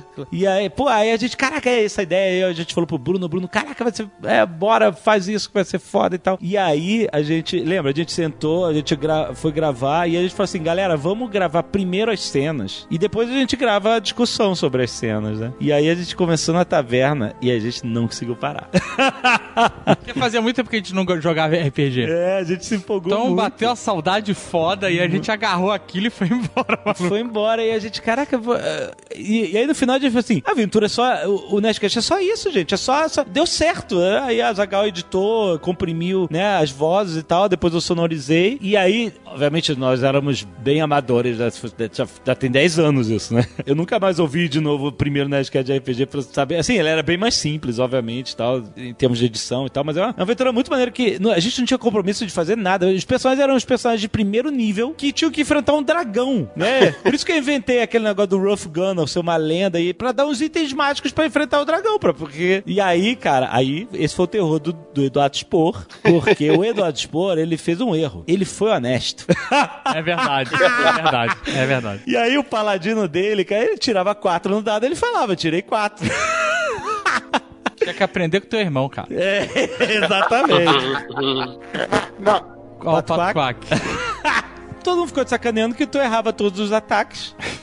Até o final, mas o seu personagem fez a cena na época de segurando o escudo. Foi foda, cara. O Eu vou te dragão. falar que essa cena é muito maneira. Não é? Porque eu adoro um anime que chama é, Lotus War. Record of Lotus War. Isso. E porque é um RPG, né? É isso? É. Sim, tem anão, tem E aí, priest. e, e a gente no final foi essa cena, cara. Foi uma É. cena de RPG. O, o JP não tava jogando, né? Esse final, ele virou NPC e ficou lá em cima segurando a corda, É lembra? verdade, depois de jogar a última. É verdade, caraca. Que o Arthur devia estar chorando, alguma coisa assim. Não, não, não, a cena assim, Daniel, aconteceu uma parada séria que eu tive que sair fora. E aí, cara, o grupo funcionou. O Eduardo tinha o escudo, o Carlos tinha o martelo, Martelo. E aí o Eduardo levantou o escudo, protegeu o grupo. Exato, foi muito É, o maneiro. Tucano tinha virado um morcego e saído voando, a porra assim, maluco assim. É, o teu E- personagem pulou na água. É, porra. E o Carlos foi e mandou a parada e a gente matou o dragão, cara. E foi, puta, foi muito maneira essa cena, cara. É muito épica. É, É. muito épica essa cena, cara. A besta retorna enfurecida e um mergulho mortal, atacando o paladino com cinco hit points. É, meu filho. Ele abre a boca e você vê do fundo da garganta dele a luz do fogo, da chama infernal, sendo lançada de cima pra baixo num mergulho mortal em cima de vocês. Eduardo Spor, tudo que você tem a fazer É levantar seu escudo. Agarra na perna dele, cara. Eu vou mergulhar na água. Ai, mergulho na água, boa. Cara, vocês não vão acreditar. Não é sacanagem, não tô falando isso porque eu me fudi não, mas tirei 19, juro. Olha aí! Muito bom, muito Esse que é um jogo bom. Acreditem ou não. Com a luz vermelha do fogo refletindo na armadura prateada do paladino, ele ergue o escudo. Carlos volta com o martelo na mão, abaixo, se protegendo também. O fogo desce, circunda os dois heróis. Enquanto o dragão desce, pegando fogo. Carlos, é sua hora de atacar! 16. Você gira o martelo na sua mão e atira de encontro com a luz, porque você não vê ele, você só vê fogo na sua frente. E de repente.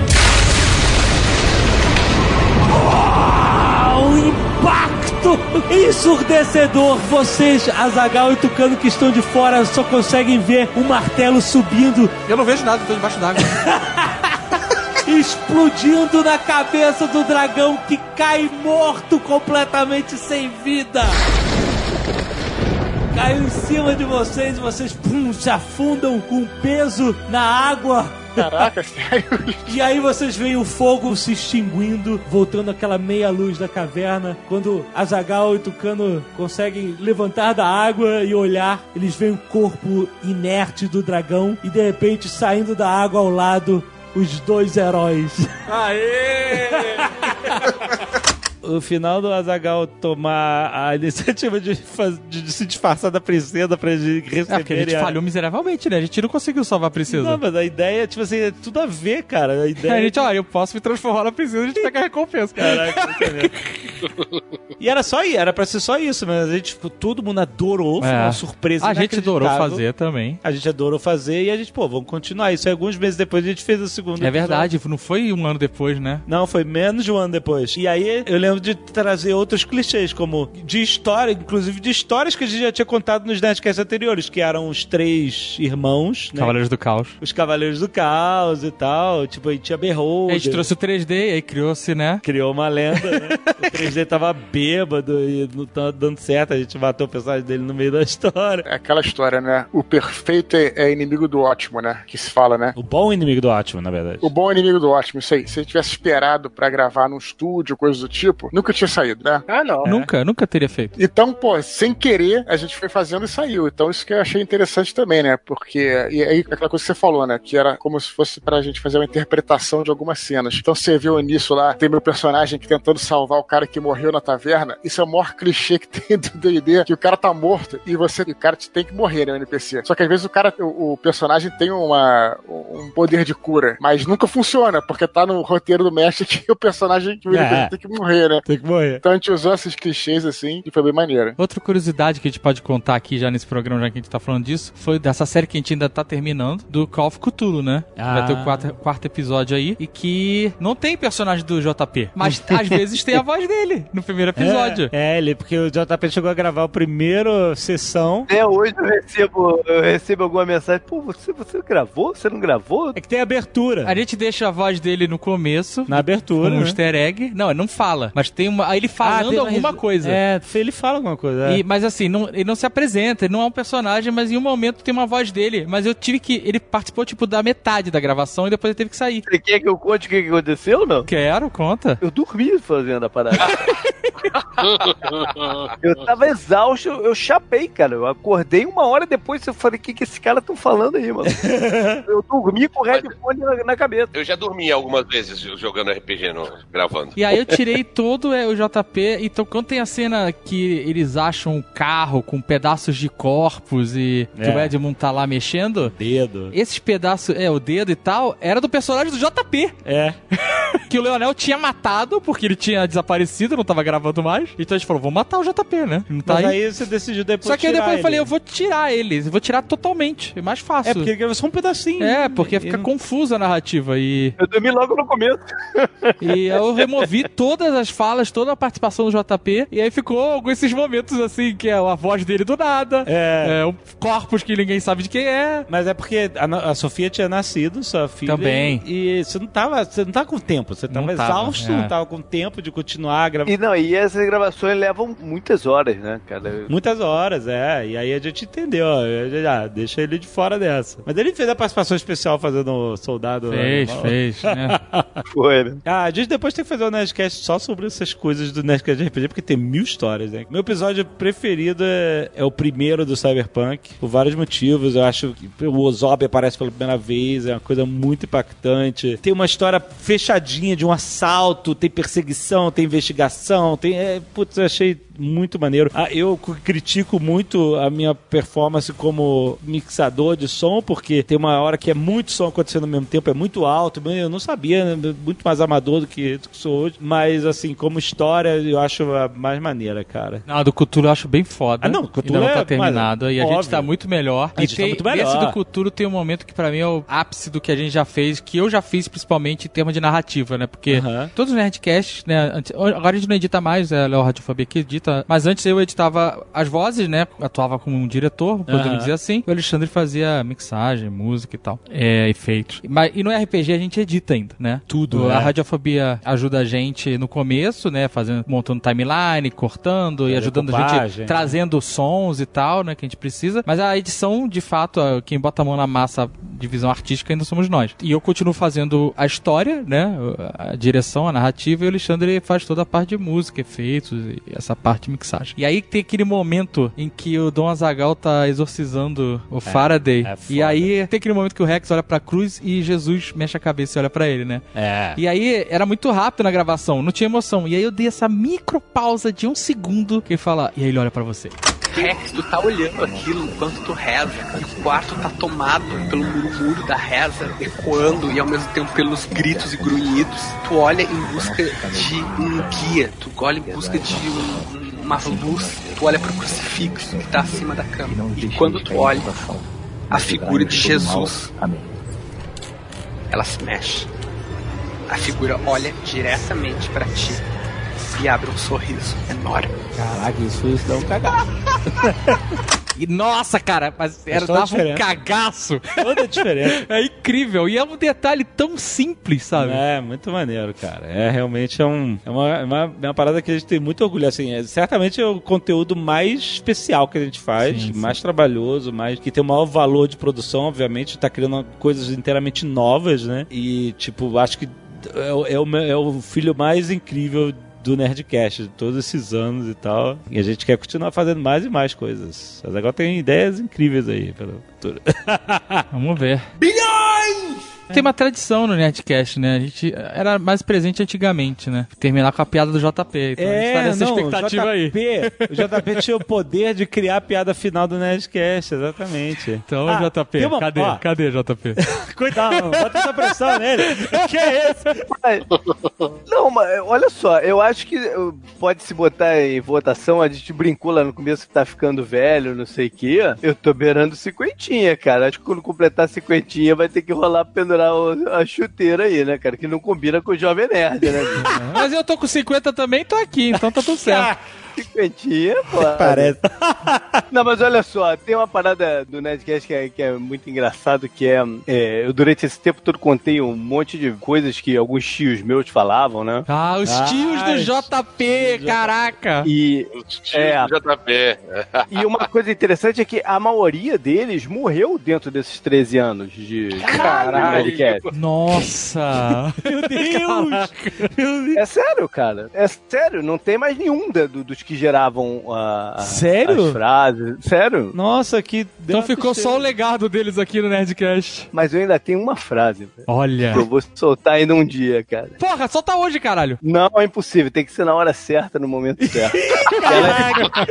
Uma parada em que é uma, meio que uma lenda do Nerdcast, que algumas pessoas até acharam, interpretaram errado e, e tal, é que assim, uma- teve uma vez que o Gaveta foi fazer um, um documentário da gente, em vídeo mesmo, da gente Aham. mostrando como é que era o nosso trabalho Sim. e tal, não sei o quê. E aí, é, ele fez pro canal dele e tal, e a gente explicava que a gente tinha um banco de risadas. Ah, é verdade. Bem lembrado, de cara. todos os participantes do Nerdcast que a gente colocava as risadas fakes e tal, como se fosse tipo. É porque às vezes é, é, se entra o batuquaque do Dudu na hora da risada, a gente fica É, zoado. exato. Tem que corrigir. Só que aí, tipo assim, teve muita gente que interpretou que, que as piadas do Nerdcast não tinham nenhuma graça, que todas as risadas Eram falsas, eram né? falsas. Eram e o chaves. Nerdcast era tudo uma, uma parada construída falsa, né? É. Não é isso. Mas a gente gosta sempre, na maioria das vezes, que Mas o programa a termine gente com usa. risadas, né? A gente sempre pontua, se você analisar a, a narrativa do Nerdcast, Tem que ter a risada do caquinho. Antes era muito presente a risada do Kaki, mas hoje em dia a gente usa bem menos esse banco de risadas porque a qualidade da conexão e dos nossos áudios é muito melhor do que antigamente. É, exato. Antes a gente tinha que usar mais porque às vezes falhava a conexão, o Exato. áudio ficava ruim e aí a gente ficava tudo quebrado. Então E a gente quando- acertava com as risadas. Quando todo mundo ria, a conexão recebia muito som ao mesmo tempo e, E ela dava uma zoada. Então, por isso que a gente tinha. Hoje em dia, a gente, é muito mais raro, realmente, é, terminar com risada. Mas a gente gosta que o programa termine com risada, porque ele termina pra cima, né? É. Crescendo e tal. Exato. E aí, acho que é assim que a gente pode terminar esse programa. Tem que organizar a risada coletiva, é isso?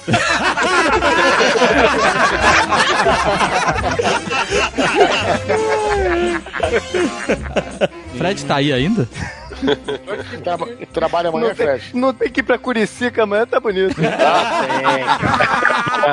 tava gravando isso aí, tá, tá aí o final do programa, pô. JP conseguiu.